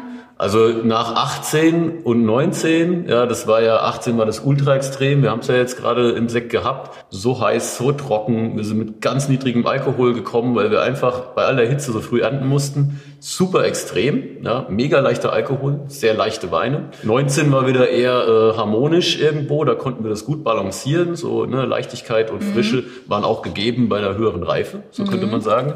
Und 20 war für mich jetzt gefühlt irgendwo zwischen 19 und 18. Also auch geprägt durch Hitze, durch Trockenheit, durch eine etwas verfrühte Ernte auch. Ja. Mhm. Das führt quasi dazu, dass man durch die frühe Ernte deutlich mehr Leichtigkeit auch hat und dieses, dieses Unbeschwerte. Mhm. Aber man muss auch ehrlich sein, man verliert auch ein Stück weit natürlich so diese Dichte, diese, ne, dieses Innere, diese Spannung. Also mhm. das ist einfach ganz klar. Und Jahrgang bleibt Jahrgang. Und am Ende muss man auch damit leben. Es hat Vor- und Nachteile. Okay. Ja. Und da gibt's welche wie 19, da passt das im Endeffekt. Und dann gibt's halt welche, 18 war da wirklich schon auf Messers Schneide für Sekt. Ja. Und wahrscheinlich viele Winzer gesagt, boah, wir brauchen nicht unbedingt Sekt, lassen wir gerade gut sein. Mhm. Ne? Mhm. Und 20 war dann schon wieder deutlich moderater. Also wir sind gerade was Weißburgunder anbelangt, erstaunlich frisch und knackig. Äh, mhm. Das ist der Gewinner für mich. Spätburgunder ist eigentlich so mit das stabilste sowieso. Finde ich auch über die ganzen Jahre jetzt zurück hat es super funktioniert. Und Riesling sehen wir doch die größten Probleme, weil es auch mit dem Hitze und Trockenheit in unseren teilweise leichten Böden merkt man einfach, da kommt ja auch mal die eine oder andere Anlage ein bisschen ans Limit. Und äh, Stichwort Climate Change und Sektproduktion. Ja. Es ist ja so, dass die Diskussion da sehr auseinandergeht. Die einen sagen, ähm, das macht alles ja gar keinen Sinn, es wird ja immer wärmer und wie auch immer. Mhm. Und die anderen sagen, ja, ist Quatsch, weil im Moment ist es tatsächlich, zumindest an unseren Standorten hier, so dass wir sogar davon profitieren, dass äh, eine bessere, früher eine bessere Grundreife da ist, um dann äh, mit moderatem Alkoholgehalt zu ernten. Also das mhm. gibt die zwei Lager, glaube ich. Wie siehst du das? Ja, also es ist natürlich, wenn man jetzt die extreme Trockenheit sieht und, und dieses gerade 18 und, und auch 20 bei uns an der Bergstraße, dann hat es natürlich auch massive Probleme, die es mit sich mhm. bringt, ja, weil man auch gerade mit Junganlagen mhm. total zu kämpfen hatte. Mhm. Und natürlich macht man sich Gedanken, wie kann man jetzt mehr Wasserhaltefähigkeit, wie können wir die Böden verbessern, dahin gehen, dass das Wasser besser speichert. Sag mal, 21 ja. ist das ja jetzt ja. unbedingt das Thema. Genau. Ich habe da das Gefühl, mir läuft das Wasser aus den Füßen raus. Ja, da passt es wieder, da passt wieder, aber da merkt man natürlich auch gerade, wenn es dann in Extreme geht, bringt es auch wieder nichts. Mhm. Und das ist ja so ein bisschen die Befürchtung, dass es dahin geht.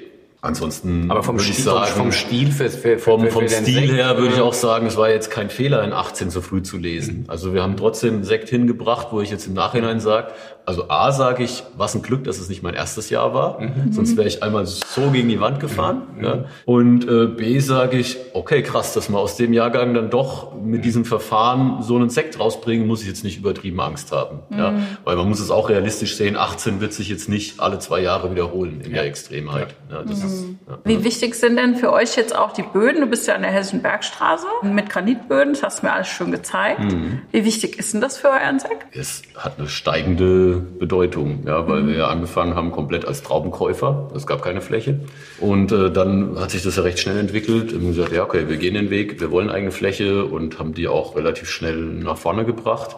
Jetzt ist natürlich total, geht es darum, warum hat man denn diese eigene Fläche? Klar, man will den Daumen drauf haben, man will die letzte Kontrolle haben, aber man will natürlich auch das Individuelle nutzen. Ja, also mhm. darum geht's ja. Aber Flächen ja. sind im Prinzip knapp eigentlich, oder? Ähm, es ist jetzt doch so, über die letzten Jahre, am Anfang war es tatsächlich so, äh, mhm. wir wollten und konnten nicht. Ne? Und dann kam aber doch so, wie es halt so ist, man kommt dann auch rein, dann lernt man die Leute kennen, dann, ne? nicht jeder mag einen, aber mancher doch. Ne? Und dann, dann kommt man irgendwie so ein bisschen dazu und ja, dann ging es doch relativ plötzlich. Ne? Dann mhm. gab es Weingüter, die hatten keinen Nachfolger, wie das halt so ist. Gerade die Bergstraße ist ja so strukturiert, dass alles am Ort eigentlich verkauft wird. Mhm. Und ähm, das natürlich auch mit viel Arbeit verbunden ist. Weinfeste, Hoffeste, ähm, Weinlagenwanderungen, Events. Ne? So darüber wird viel verkauft. Ja. Und auch das Abrufgeschäft ist auch arbeitsintensiv. Ne? Also rund um die Uhr muss jemand da hocken, kommt Klar. der Kunde, nimmt drei Flaschen mit, musst du parat stehen. Ne? Mhm. Und ähm, das führt vielleicht auch hier und da dazu, dass der eine oder andere dann keinen Nachfolger hatte, weil es natürlich schon nicht so einfach war unbedingt. Ja? Und äh, auch jetzt diese Strahlkraft der Region so ein bisschen gefehlt hat nach außen. Mhm. Ne? Und dadurch, würde ich jetzt mal so zusammenfassen, hat es schon ein paar Betriebe gegeben, äh, wo wir dann auch Flächen bekommen konnten. Ja, ich habe ja die, die Idee auch hier... Ähm Lagenthemen ja. äh, intensiv zu spielen? Definitiv. Ja. ja. also machen wir seit 16 eigentlich mhm. schon. Ja, hat sich ergeben. Also wir hatten die Grundweine im Keller und dann, wenn ich zwei Jahre hintereinander merke, dass eine Parzelle mhm. einfach mhm. zieht und äh, einen Charakter hat, äh, den die anderen halt nicht haben und der einfach für sich steht, dann denke ich mir schon, hm, die füllen wir mal so und gucken mal. Also, und das hat sich die Jahre über dann so bestätigt. Wir haben sie jedes Jahr so füllen können. Und dann hat für mich auch äh, quasi über den Weg das seine Berechtigung gefunden. Ne? Ich musste jetzt nicht sagen, ja, wir brauchen einen Lagensekt, weil macht man halt, ne? sondern wir haben die Grundweine dazu gehabt und daraus hat sich ergeben. Gesagt, ja. Den will ich ja. gar nicht verschneiden, der bleibt so, wie er mhm. ist. Und dann haben wir halt einen Lagensekt. Mhm. Also ich halte es für hochgradig spannend, weil wenn man den Odenwald anschaut, ist im Prinzip die Abbruchkante des Odenwalds, genau. wenn man so will. Ja. Ähm, also ich schaue wirklich quer rüber, ich sehe den Melobogus auf der anderen Rheinseite. Ich habe gleichzeitig den Blick in die Pfalz äh, äh rüber, das Pendant, wenn du so willst, äh. Äh, in, in der Rheinebene. Und dass, das, dass da Lagenpotenzial ist, ja, krieg ich ist, das also, ist schon, mal hier schon wieder. Das ist, äh, der, das ist gut, glaube ich. Das ist, äh, also der Granitböden brauchen wir auch nicht drüber reden, ist in der Weinbranche auch bekannt, ist ja. ein spannendes Thema. Ne? Mhm. Da gibt's viele Nachweise, wo das bestens funktioniert. Ja. ja. also es ist eigentlich gar keine Frage. Dann der Odenwald hinten dran, kühle Einflüsse, gewisse Höhenmeter sind auch dabei. Ja. Das ist schon alles spannend. Es ist auch dieses Verwinkelte. Es sind eben sehr viele Parzellen, die sehr unterschiedlich ausgerichtet sind, sehr unterschiedliche Böden haben. Man kann es gut spielen. Ja, es ist mhm. wirklich auch sehr unterschiedlich. Ein paar Meter weiter kriegst du was anderes. Ne? Also es hat sich dann einfach so gezeigt, dass wir sagen, ja, wir wären dumm, wenn wir es nicht machen. Wenn ja. wir es nicht nutzen, würden wir es verschenken. Warum soll ich einen Wein, der jetzt total das Unikat ist und für sich steht, warum soll ich den jetzt verschneiden? Das ist Blödsinn. Ja. Ne? Ja. Und ähm, das hat sich jetzt so über die Jahre entwickelt und ja, da wollen wir es jetzt auch bewusst machen. Wollen das auch draufschreiben und auch halt auf die Region verweisen. Ja? Dass das einfach mit uns noch viel stärker äh, auch verknüpft wird dass wir nicht sagen, ja, wir sind Griesel und wir könnten das jetzt überall machen, sondern wir sind Griesel von der Hessischen Bergstraße und das sind unsere Böden. Ja. Make Hessische Bergstraße great again. So ein bisschen, ja, genau. Was haben wir jetzt im Glas? Jetzt haben wir ein Rosé. So, da ist der Lachsersatz in der Farbe. Ne? Also auch 18er Jahrgang, Rosé Brut Einstieg, mhm. ähm, ist Pinot Noir, Pinot Meunier. Oh, toll, lecker. Auch hier so ein paar Prozent Meunier, einfach um ihm Würze zu geben, um wegzukommen von diesem banalen Erdbeerrotfrucht ähm, Sektchen. Bisschen Würze, bisschen Tiefe, äh, so Kardamom. Ne? Das sind so diese Geschichten, in die wir da rein wollen. Was sagst du dazu? Das ist, ich finde es geil. Ja, das wundert mich nicht. also es ist brutal gut gemacht, weil es äh, unheimlich seriös ist und mhm. dennoch die Kurve bekommt für den Rosé-Trinker, dass dieses erfrischende und zarte stattfindet. Mhm. Weißt du, was ich meine? Auch so, ja. Das ist, das ähm. ist schon, das ist schon Brause äh, im äh, hochwertigsten Sinne. Ja. Toll gemacht, auch, auch, auch vom Restzucker her. Schön trocken und mit Zug. Mhm. Aber ganz ehrlich, also ich bin dann eher bei den anderen. Ja, ist schon gut. Also, also ich, ja. Ist ja gut. also das, ist definitiv, äh, ist, ist der Rosé so das ist die Cash Cow irgendwo auch. Ne? Also du hast da einfach damit ähm, die Möglichkeit auch irgendwie zu sagen, wenn die Leute jetzt für eine Hochzeit einkaufen. Und, der, und, und das, das, das ist auf höchstem Niveau ein Wein, ein, Wein, ein Sekt, der, der wirklich jedem schmeckt. Also der, der, derjenige, derjenige der, der sagt, ich will eigentlich nur groß trinken, wird sagen, das ist sehr gut. Mhm. Und derjenige, der jetzt keinen wirklich persönlichen Zugang zum Thema hat, wird auch sagen, das ist sehr gut. Und das ist, glaube ich, wichtig, dass es solche Weine gibt. Das ist Ziel. Also auch, auch Anfänger das, geeignet, will der Philipp ja. sagen. Also, das ist, nee, das ist nicht ganz fair. Wir trinken nochmal. Tschüss. Tschüss. Ihr seid ja mitten in Bensheim. Lass uns doch mal, weißt du, mal runterkommen von dieser ja, ja. schlittrigen Straße. Ähm, ihr seid mitten in Bensheim. Und warum heißt ihr Griesel? Ja, das war ganz schnell und einfach gefunden. Also es ist die Grieselstraße. Und okay. ähm, das ist so, ja, der, der Berg Griesel, so mhm. umgangssprachlich wie ein inoffizieller Stadtteil. Ja, also das hieß schon immer der Griesel. Es gibt einen Karnevalsverein, das sind die Grieseler Funke und so. Ne? Das ist halt wirklich da verankert. Ähm, und dann sagt, was, was machen wir jetzt? Ähm, also die Unternehmerfamilie Streit. Und dann schreiben wir jetzt Streit aufs Etikett. Ja, also weiß, wissen wir nicht genau. Brandner, mein Name, ich habe ehrlich auch gesagt, na ja, ich weiß nicht. Ne? Vielleicht finden wir was anderes, was die Lokalität bedient und dann sagt, ja, das ist der Kriesel. Ne? Haben wir die Nachbarn gefragt, die dort mal irgendwann gearbeitet haben, Leute, hatte das einen Spitznamen? Und gesagt, mhm. ja, das ist der Kriesel. Und gesagt, ja, dann brauchen wir uns auch nicht dagegen wehren. Ja. Und dann kam halt so der erste Designentwurf und dann wurde das mal in so eine schöne Schrift gegossen dann haben wir gesagt, okay, also es ja. ist ja wirklich, äh, ich meine, sieht auch cool aus. Oder? Ja, also, und es sind so altehrwürdige Hallen. Das ist schon richtig beeindruckend, wenn man da bei dir reinkommt. Ich finde das Gebäude nach wie vor äh, beeindruckend, ja. weil ich auch nie damit gerechnet hätte, dass ich in sowas starten würde mit meinem eigenen. Ich glaube, das macht es da genau Ding. aus. Ja. Das ist so, weißt du, die sind so ganz lebendig. Das ist so eine Startup-Atmosphäre in so altehrwürdigen Hallen. Traum, das ist richtig Traum, geil. Das Traum, ja. wenn, man die, wenn man die Kombi bekommt. Ja, äh, Schöner kannst du nicht haben. Auf also jeden ich, Fall. Ich beklag mich bestimmt nicht. Ne? Also das ist wirklich das Verrückte daran, äh, in dem Moment, wo ich mich entschlossen habe, äh, Winzer zu werden, hatte ich auch immer Ängste, Bedenken und Unsicherheiten. Aber am Ende war es wirklich so, dass es nicht gelogen, nicht beschönigt, als hätte es mich einfach so an einem roten Strang so durchgezogen. Mhm. Ja. Und irgendwie ähm, warte ich nur drauf, dass es vielleicht irgendwann nicht mehr so ist, aber ich denke, ja, nee, warum? Sieht nicht nach aus. Es darf ruhig so weitergehen. Also ich sag mal so, die, die neuesten Produktentwicklungen sind durchaus... Äh, es darf wegen mir gerne so weitergehen. Der Philipp kauft alles auf. Dann kommt da ein schöner Wittmann-Papa oben ja. Klar.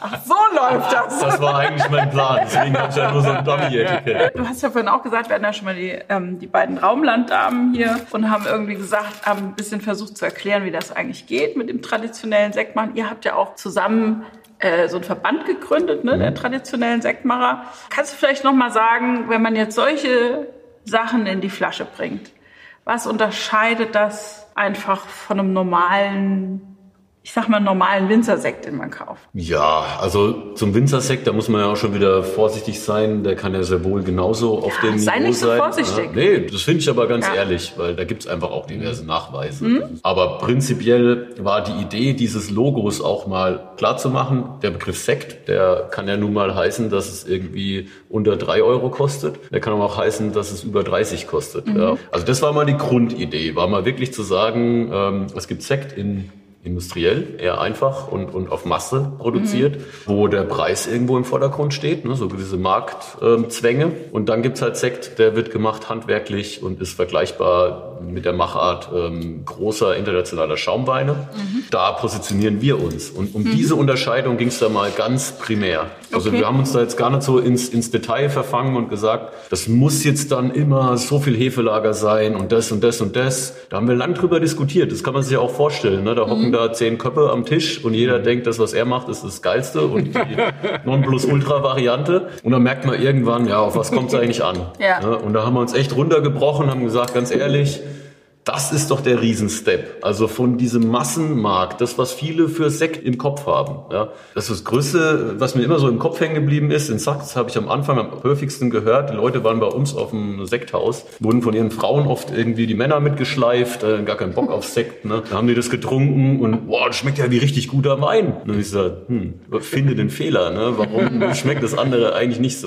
Ja? Yeah. Damit will ich das jetzt nicht schlecht reden. Es gibt für alles äh, den Anspruch und den Preis und die Machart und und so weiter. Mhm. Ja. Nur klar ist ja, wir müssen ja irgendwo erkenntlich machen, wenn man jetzt als Kunde irgendwo reingeht und sieht eine Flasche Sekt stehen, geht es ein bisschen darum, auch zu wissen, okay, wenn dieses Logo drauf ist, dann ist es halt wirklich handwerklich gemacht. Ja. ja.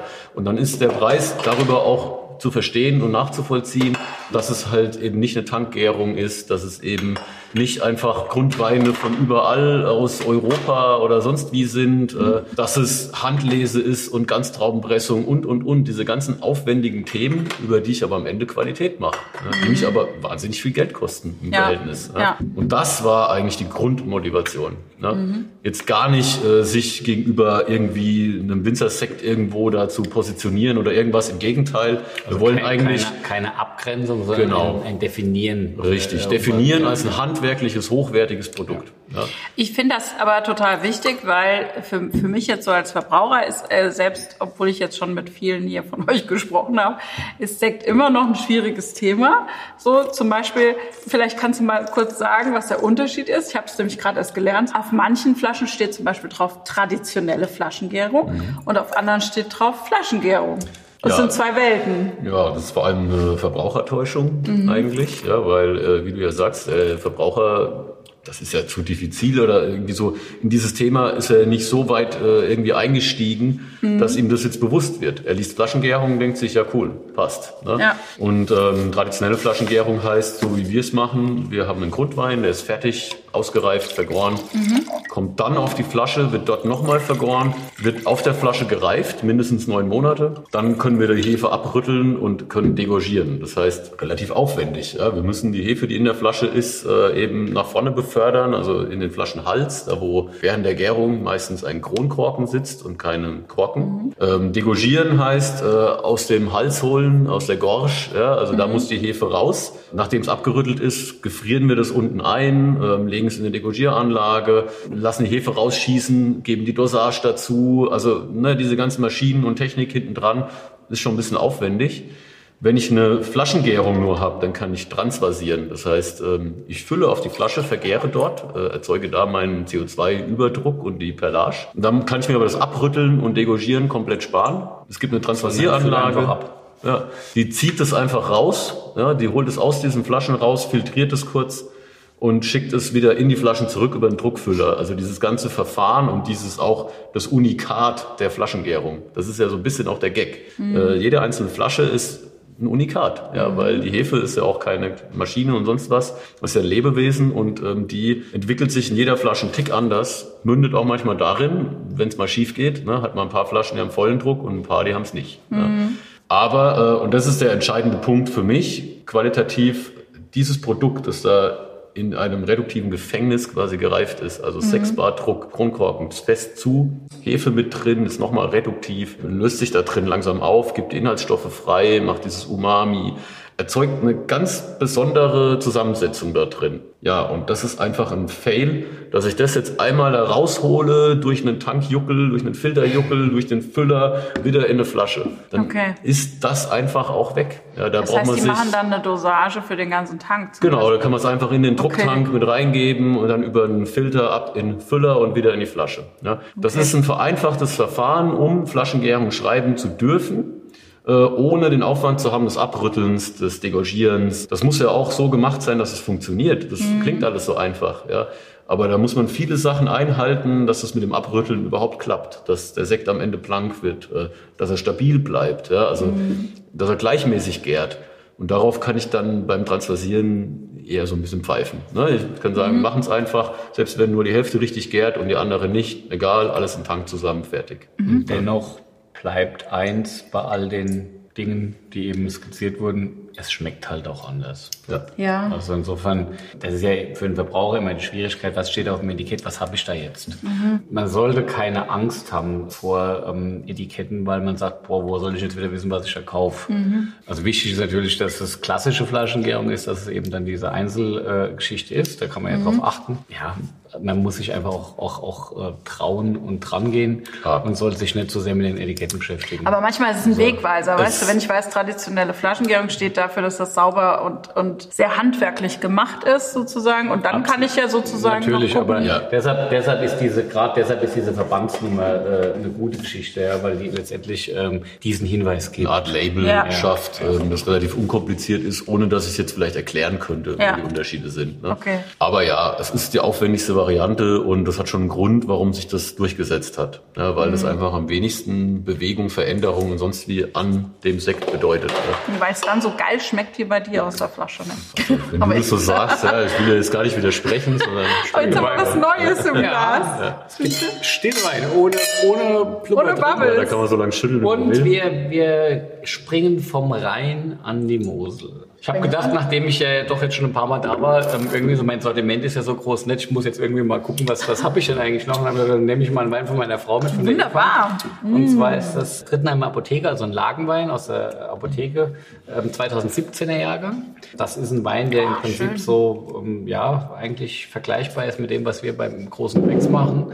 Sehr alte Reben, äh, niedrige Erträge, Herkunftswein durch und mhm. durch wir haben hier blauen Schieferboden, mhm. der eine sehr eigene äh, ähm, Textur äh, äh, eben im Wein bringt. Das ist sehr filigran, feingliedrig, elegant auf der einen Seite, auf der anderen Seite aber dann schon so ein bisschen, ja, fast so ein bisschen ähm, ja, also diese, diese, diese salzigen Mineraltöne, mhm. dieses, dieser Geschmack nach, nach nassem Stein und so, das ist das, was, was auf dem blauen Schieferboden halt äh, brutal durchkommt. Sehr, sehr viel Finesse, Finesse verbunden und ähm, die Apotheke in Trittenheim hat so ein bisschen den Vorteil, dass es eine Lage ist, die, das ist ein Süd nach Südwest geneigter Hang. Mhm. Der hat also tatsächlich die Abendsonne relativ lange. Mhm. Und die Schiefersteine heizen sich natürlich auch ein bisschen auf. Und insofern sind die Nächte vielleicht einen Tacken wärmer als in manch anderer Lage an der Mosel. Und dadurch ist diese Lage sehr gut geeignet eben auch für trockenen Wein. Mhm. Weil einfach du äh, eine etwas reifere Säure im Wein hast und nicht dieses krass attackierende, was den Moselwein natürlich im, im Fruchtsüßenbereich brutal spannend macht. Aber gerade beim Trockenwein ist es ja auch wichtig, dass es weinig ist, dass es gelbfrüchtig und reif ist. Und das gelingt eigentlich in der Apotheke für den Trockenwein eigentlich Jahr für Jahr und ist auch der Grund, warum Eva so viel Trockenwein im Weingut hat. Das schmeckt toll. Ja, Mosel ist halt eh so ein Besonderes und echt eines der großartigsten Terroirs generell für Riesling. Also mhm. gibt eigentlich für mich kaum was, was da drüber geht, muss ich sagen. Ja, also das ist einfach so ein Unikat auch in der Weinwelt. Ähm, das kommt da richtig gut. Guck mal, er hat schon wieder Gänsehaut, also, wenn er ja, den Wein von seiner Frau trinkt. Guck mal, merkst du das? Ist einfach. Äh, also es ist, ist halt, halt nein, ich habe hab eben gerade gedacht, weil er das von Mosel gesagt hat, ist mir gerade so in den Sinn äh, gekommen. Als ich so in den Anfangszeiten an der Mosel war, nachdem ich Eva kennengelernt hat, war ich damals total beeindruckt davon, dass auch auf einem normalen Weinfest in Drittenheim einfach unheimlich viel gute Weine auch am Weinfest ausgeschenkt werden. Sagen mhm. es schmeckt einfach gut. Ja?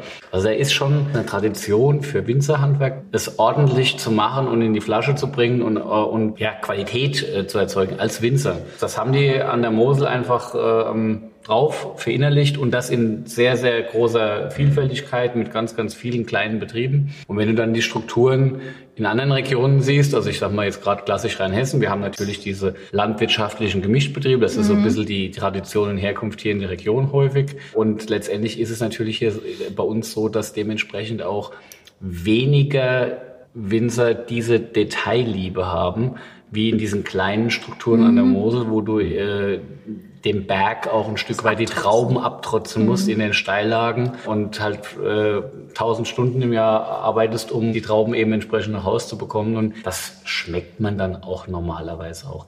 Natürlich auch nicht immer, mhm. aber ähm, das ist dann schon was Besonderes. Und für mich ist es auch eine der begeisterndsten Weinregionen der Welt. An der Mosel ähm, ist es so, das wird natürlich wird seit, seit 20 Jahren heißt, naja, eigentlich müssten diese Weine noch viel, viel teurer sein, noch viel, viel mehr Aufmerksamkeit bekommen, weil so anstrengend in der Produktion, alles richtig. Ja. Aber an der Mosel läuft im Moment, glaube ich, extrem viel gut. Ich habe den Eindruck, dass, dass, dass eine richtig schöne Dynamik in der Region da ist, viele junge Betriebe auch da sind, viele junge Leute dort äh, auch sich engagieren. Ich glaube, glaube, äh, die Region hat, hat, hat eine klasse Zukunft für hochwertigen Wein, weil mhm. alles andere macht dort auch keinen Sinn. Das ist viel zu, zu viel, Arbeit, viel, viel, zu aufwendig ja. zu produzieren. Ja, ja ich finde es halt immer wunderschön, wenn Herkunft so, so pur schmeckbar ist. Und das ist jetzt für mich so ein, so ein Wein, wo ich sage, das passt wunderbar. Und wir können vielleicht da sogar auch, auch schon wenn du erlaubst, wenn ich nicht zu früh damit bin, die Überleitung bringen zu einem zweiten Moselwein, den ich mitgebracht habe. Ja, das können wir machen, aber ich habe ja noch, noch eine Schnellfragerunde dann machen wir die erste. Trinken wir so lange ein Glas und dann Trinken wir doch mal, oder? Ja. Wenn wir jetzt schon den, den Wein von deiner Frau im Glas haben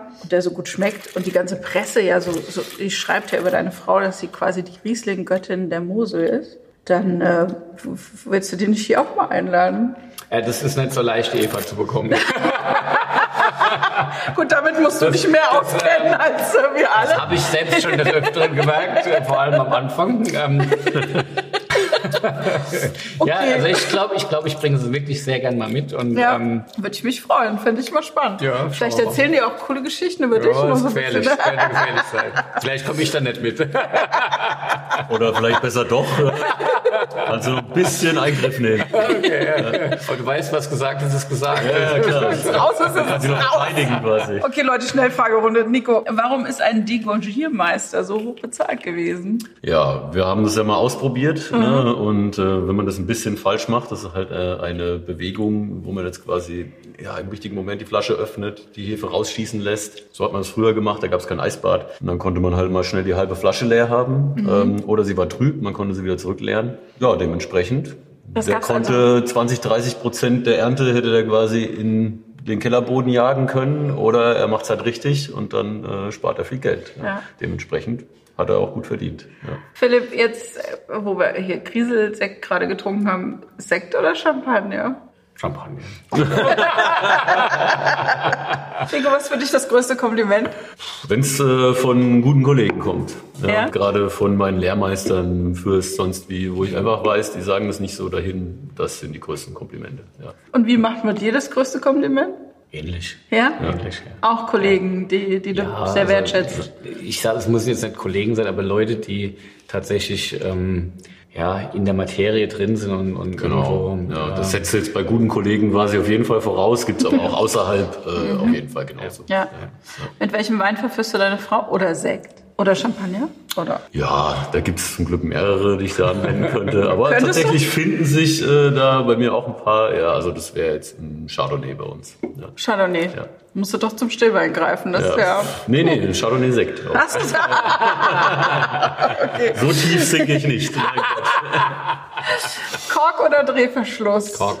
Tatsächlich. Ja, immer noch. So, und jetzt war ich neulich bei einem Winzer, der hat mir gesagt, er stellt selbst die großen Gewächse um auf Drehverschluss. Ja, kann er ja gern machen. Also, Aber ähm, für mich ist es so, dass ähm, der Drehverschluss ist ein tolles Tool, mhm. äh, um äh, Weine, die eher jung getrunken werden, kristallklar und frisch ins Glas zu bringen. Ich finde immer dann, wenn Reife mit ins Spiel kommt, bin ich mit dieser anderen Art der Reifung äh, unter dem Drehverschluss für mich persönlich nicht glücklich. Mhm. Ähm, man kann dem entgegenwirken, indem man dann nochmal dekantiert und das wieder so ein bisschen rausatmen lässt. Aber Wein, der Wein reift anders und da bin mhm. ich ein bisschen zu sehr Traditionalist. Okay.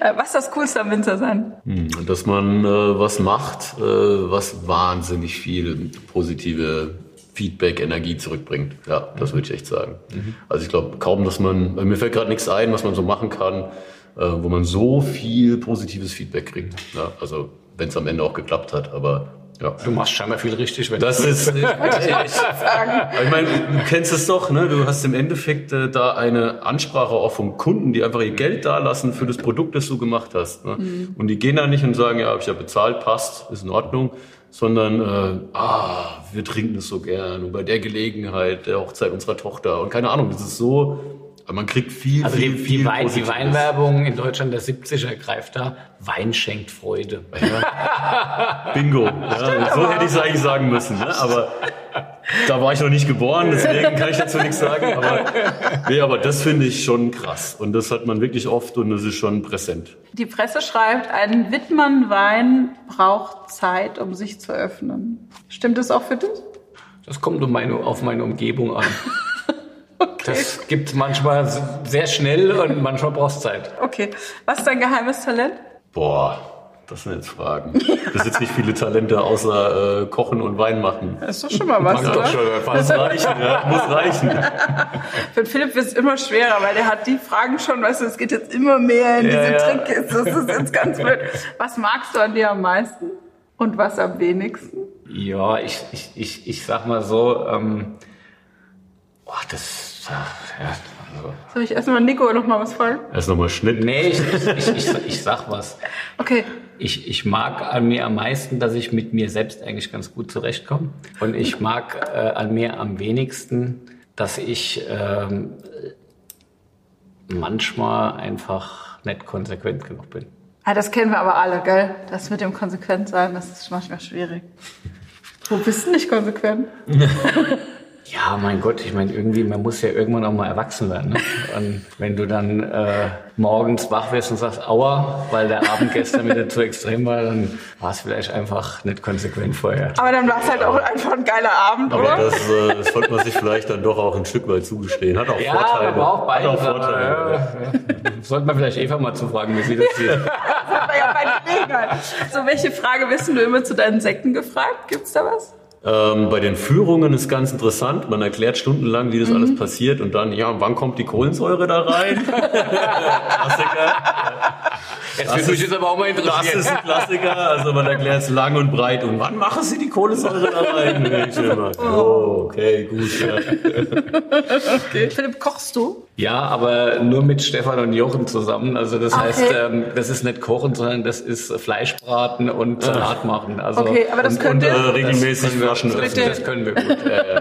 Sehr okay, gut. gut. Nico, wenn du Superkräfte haben könntest, welche wären das? Ja, ich würde sagen, so in die Zukunft schauen können, wäre cool. Wär Andererseits wäre es langweilig, schwer zu sagen. Warum hast du Nico eingeladen? Weil ich total geflecht äh, bin von dem, was er macht. Ja, und weil ich diesen Zugang äh, zur Materie mega spannend finde und eben auch diese, diese Tatsache, dass er ein Start-up äh, äh, am, am Laufen hat, was nicht wirklich ein Start-up ist, von der Historie dessen, wo, der, wo der, das, die Gebäude herkommen und so weiter. Das ist mhm. einfach eine ganz besondere Konstellation und der Nico ist ein Typ, der das mit brutaler Entspanntheit auch lebt. Ohne Nicht immer, aber wenn es so rüberkommt, freue ich mich. Ähm, also, schätze ich sehr. Danke. Nett, gell? Ja, total. Also, ich habe heute so viele Zitate, die ich da ausziehen kann. Schick dir hinterher so. Ja, genau. Ja, genau. Machst ein Best-of. Ja. Was sind die drei Sachen, ohne die ein Winzer nie sein kann? Ja, einen guten Wein, Flaschenöffner und ein gutes Glas. Ja. Jetzt habe ich meine Frau vergessen. Wir fangen nochmal an. Ja, genau. Also bauen irgendwo noch eine Frau dazwischen ein. Also vier. Was ist das beste Geschenk, das du je bekommen hast, Philipp? Meine Kinder. Ja. Definitiv. Alle beide. Der Hammer. Was wäre der Titel deiner Autobiografie? Ja, ich hoffe, alles richtig gemacht. so, jetzt trinken wir nochmal und dann kannst du mal den nächsten Wein checken, oder? Was hältst du davon? Sehr gut. Was haltet ihr von dieser Aufbruchsstimmung? Macht deutschen Sekt wieder groß? Also extrem viel. Machen wir mal so. Weil für mich einfach alles dafür spricht, dass es eigentlich keinen Grund gibt, ähm, warum wir qualitativ nicht mindestens ebenbürtig sind mit der Champagne. Das ist meine Meinung. Und das hat eher was mit historischen Entscheidungen zu tun, mhm. dass man sich auf eher industrielle Produktionsweise, wie können wir es eher einfacher oder günstiger gestalten, wie können wir es ein bisschen technologisieren. Damit hat es ganz viel zu tun. Ja? Und in der Champagne ist natürlich auch eine typisch französische Eigenart irgendwo, hat man sich mehr auf die Tradition berufen, auf das Handwerkliche, auf das Manuelle. Ja? Manchmal finde ich zu extrem. Also ne, ich finde schon den Mittelweg ganz cool, dass man auch ein bisschen da, wo es Sinn macht, Technologie einsetzt. Aber ich finde, wir haben uns mit dem Sekt total da wegbewegt. Ähm, hätten wir das erhalten und hätten viele Winzer das Ziel weiterhin gehabt, High-End bestmögliche Schaumweine zu machen, dann gäbe es diese Diskussion jetzt nicht. Ne? Kann ein Sekt dahin ja, kommen? Die Industrialisierung Dann- des Sekts war das große Problem. Richtig, dann wären wir eben und die, und diese Ja. die Öffnung dafür, dass am Ende Sekt äh, von die die Grundprodukte von überall herkommen dürfen und letztendlich äh, das was heute die deutschen Markensekte, das ist ja alles kein deutscher Grundwein. Das hat ja wirklich mit dem, was der Nico macht und viele andere heute machen, nichts zu tun. Das sind ja und die und der, der und der Name ist gleich und das ist Das ist das Problem, Das ne? ist das Ärgerliche daran, Ja. dass das, dass das der gleiche Name hat. Ich finde es sensationell und auch brutal wichtig, dass wir diese Entwicklung im Moment haben. Zum Thema Champagner geht es mir so, dass ich halt sage, okay, das ist halt schon eine Region, die von den Böden her in einer doch relativ großen Fläche beeindruckende Möglichkeiten hat. Und ich finde, in den deutschen Weinregionen ist das immer kleinteiliger. Wir haben auch großartigste Lagenmöglichkeiten und ich bin bei dir auch gerade unter den klimatischen Bedingungen, dass wir in Deutschland sicherlich auch mit der Champagne in der Spitze mithalten können. Klar, das heißt ja nicht, dass es entsprechend- überall mit, passiert. Mit, mit entsprechender Erfahrung Ja. und mit den entsprechenden Standorten. Und das muss man halt aber am Ende, wenn man den französischen Weinbau äh, im Gesamten sieht und die klassischen Weinregionen nimmt, da kannst du auch Burgund mit reinnehmen, da kannst du auch die Rhone mit reinnehmen. Das sind schon gigantische Landschaften mit großartigem Boden, die äh, besondere Herkünfte zeigen. Und das ist das, was mich immer berührt bei, bei, bei, bei den großen Franzosen, wo ich sage, hey, das ist schon, ähm, das ist schon, ähm, ja, das ist schon, ähm, hey, emotionale Mensch halt. Ja. Nee, das, ist, das finde ich, das finde ich ist schon auch was wert und wir können immer froh sein, wenn wir eben entsprechend halt auch ähm, diese Dinge spielen können und ähm, das ist so ein Beispiel. Ich guck Ja. schon immer mal, ob du ab und zu mal eine Hand in die Eiswürfel da steckst, ja, dass du hier die Gänsehaut kriegst. Ja. Wahnsinn. Nee, da gebe ich dir schon recht. Ne? Und dass das alles auch ähm, mehr ist, als nur zu sagen, wir wollen einen tollen Schaumwein machen, sondern es hat absolut seine Berechtigung, warum das was Großartiges ist. Und ein bisschen ist es natürlich auch A, Blasphemie und so ein bisschen äh, Herausforderung, dass ich das sag. Aber ich meine es schon auch. Also ich finde, wenn wir uns da, wo es am besten geht, in Deutschland darauf konzentrieren würden, dann würden wir da ähm, über längere Zeit Erfolge erzielen, die man sich so vor ein paar Jahren vielleicht nicht gedacht hätte. Einverstanden. Das Voll glaube ich. Und ähm, ja, deswegen ruhig auch ein bisschen ähm, Pisacken in die Richtung, das äh, finde ich ganz gut. In zehn Jahren hat der Nico die Weltherrschaft übernommen mit seinem Sekt. Es gibt eine Terrorherrschaft. Trinken wir drauf. so, also, wir, wir sind jetzt an der Terrassenmosel gelandet. Und das ist halt das, die Mosel, die schlängelt sich ja wirklich so ähm, Richtung Rhein und ist dann halt auch wirklich ganz unterschiedlich. Und an der Terrassenmosel, also kurz vor Koblenz, ist die Landschaft besonders extrem. Also steile Hänge, klei Kleinstterrassen, auf denen Reben stehen. In der Bewirtschaftung brutal, äh, ähm, sicherlich. Bodenformationen, die sehr unterschiedlich mhm. sind. Wir haben jetzt hier äh, einen, einen roten Schieferboden. Wir haben äh, also den äh, Uhlen R aus der Rotlei. Und ähm, der Uhlen, äh, weniger Uhlen, ist, ist eine Lage, die drei verschiedene Terroirs hat von den Böden. Und äh, es ist letztendlich so, dass diese drei unterschiedlichen Terroirs von Weingut äh, Heimann Löwenstein wahnsinnig genau rausgearbeitet wurden. Heute auch so, dass es als eigene Ursprungsbezeichnung eben auf dem Etikett existiert, mhm. eigene Terroirs, die letztendlich ihre Herkunft äh, dann auch äh, nach EU-Recht so tragen dürfen. Zu Recht, weil einfach die Unterschiedlichkeit da ist und der Reinhard Löwenstein und seine Frau Conny, die haben äh, in den letzten, oh, wahrscheinlich, ich weiß nicht, das ist wahrscheinlich schon von 40 Jahren reden oder so, ja. ein sehr, sehr eigenständiges Weingut entwickelt, was ein Leuchtturm an der Terrassenmosel ist wahnsinnige Herkunftsprägung. Reinhard sicherlich einer der wichtigsten Personen in Deutschland für die Klassifikation der deutschen Spitzenlagen.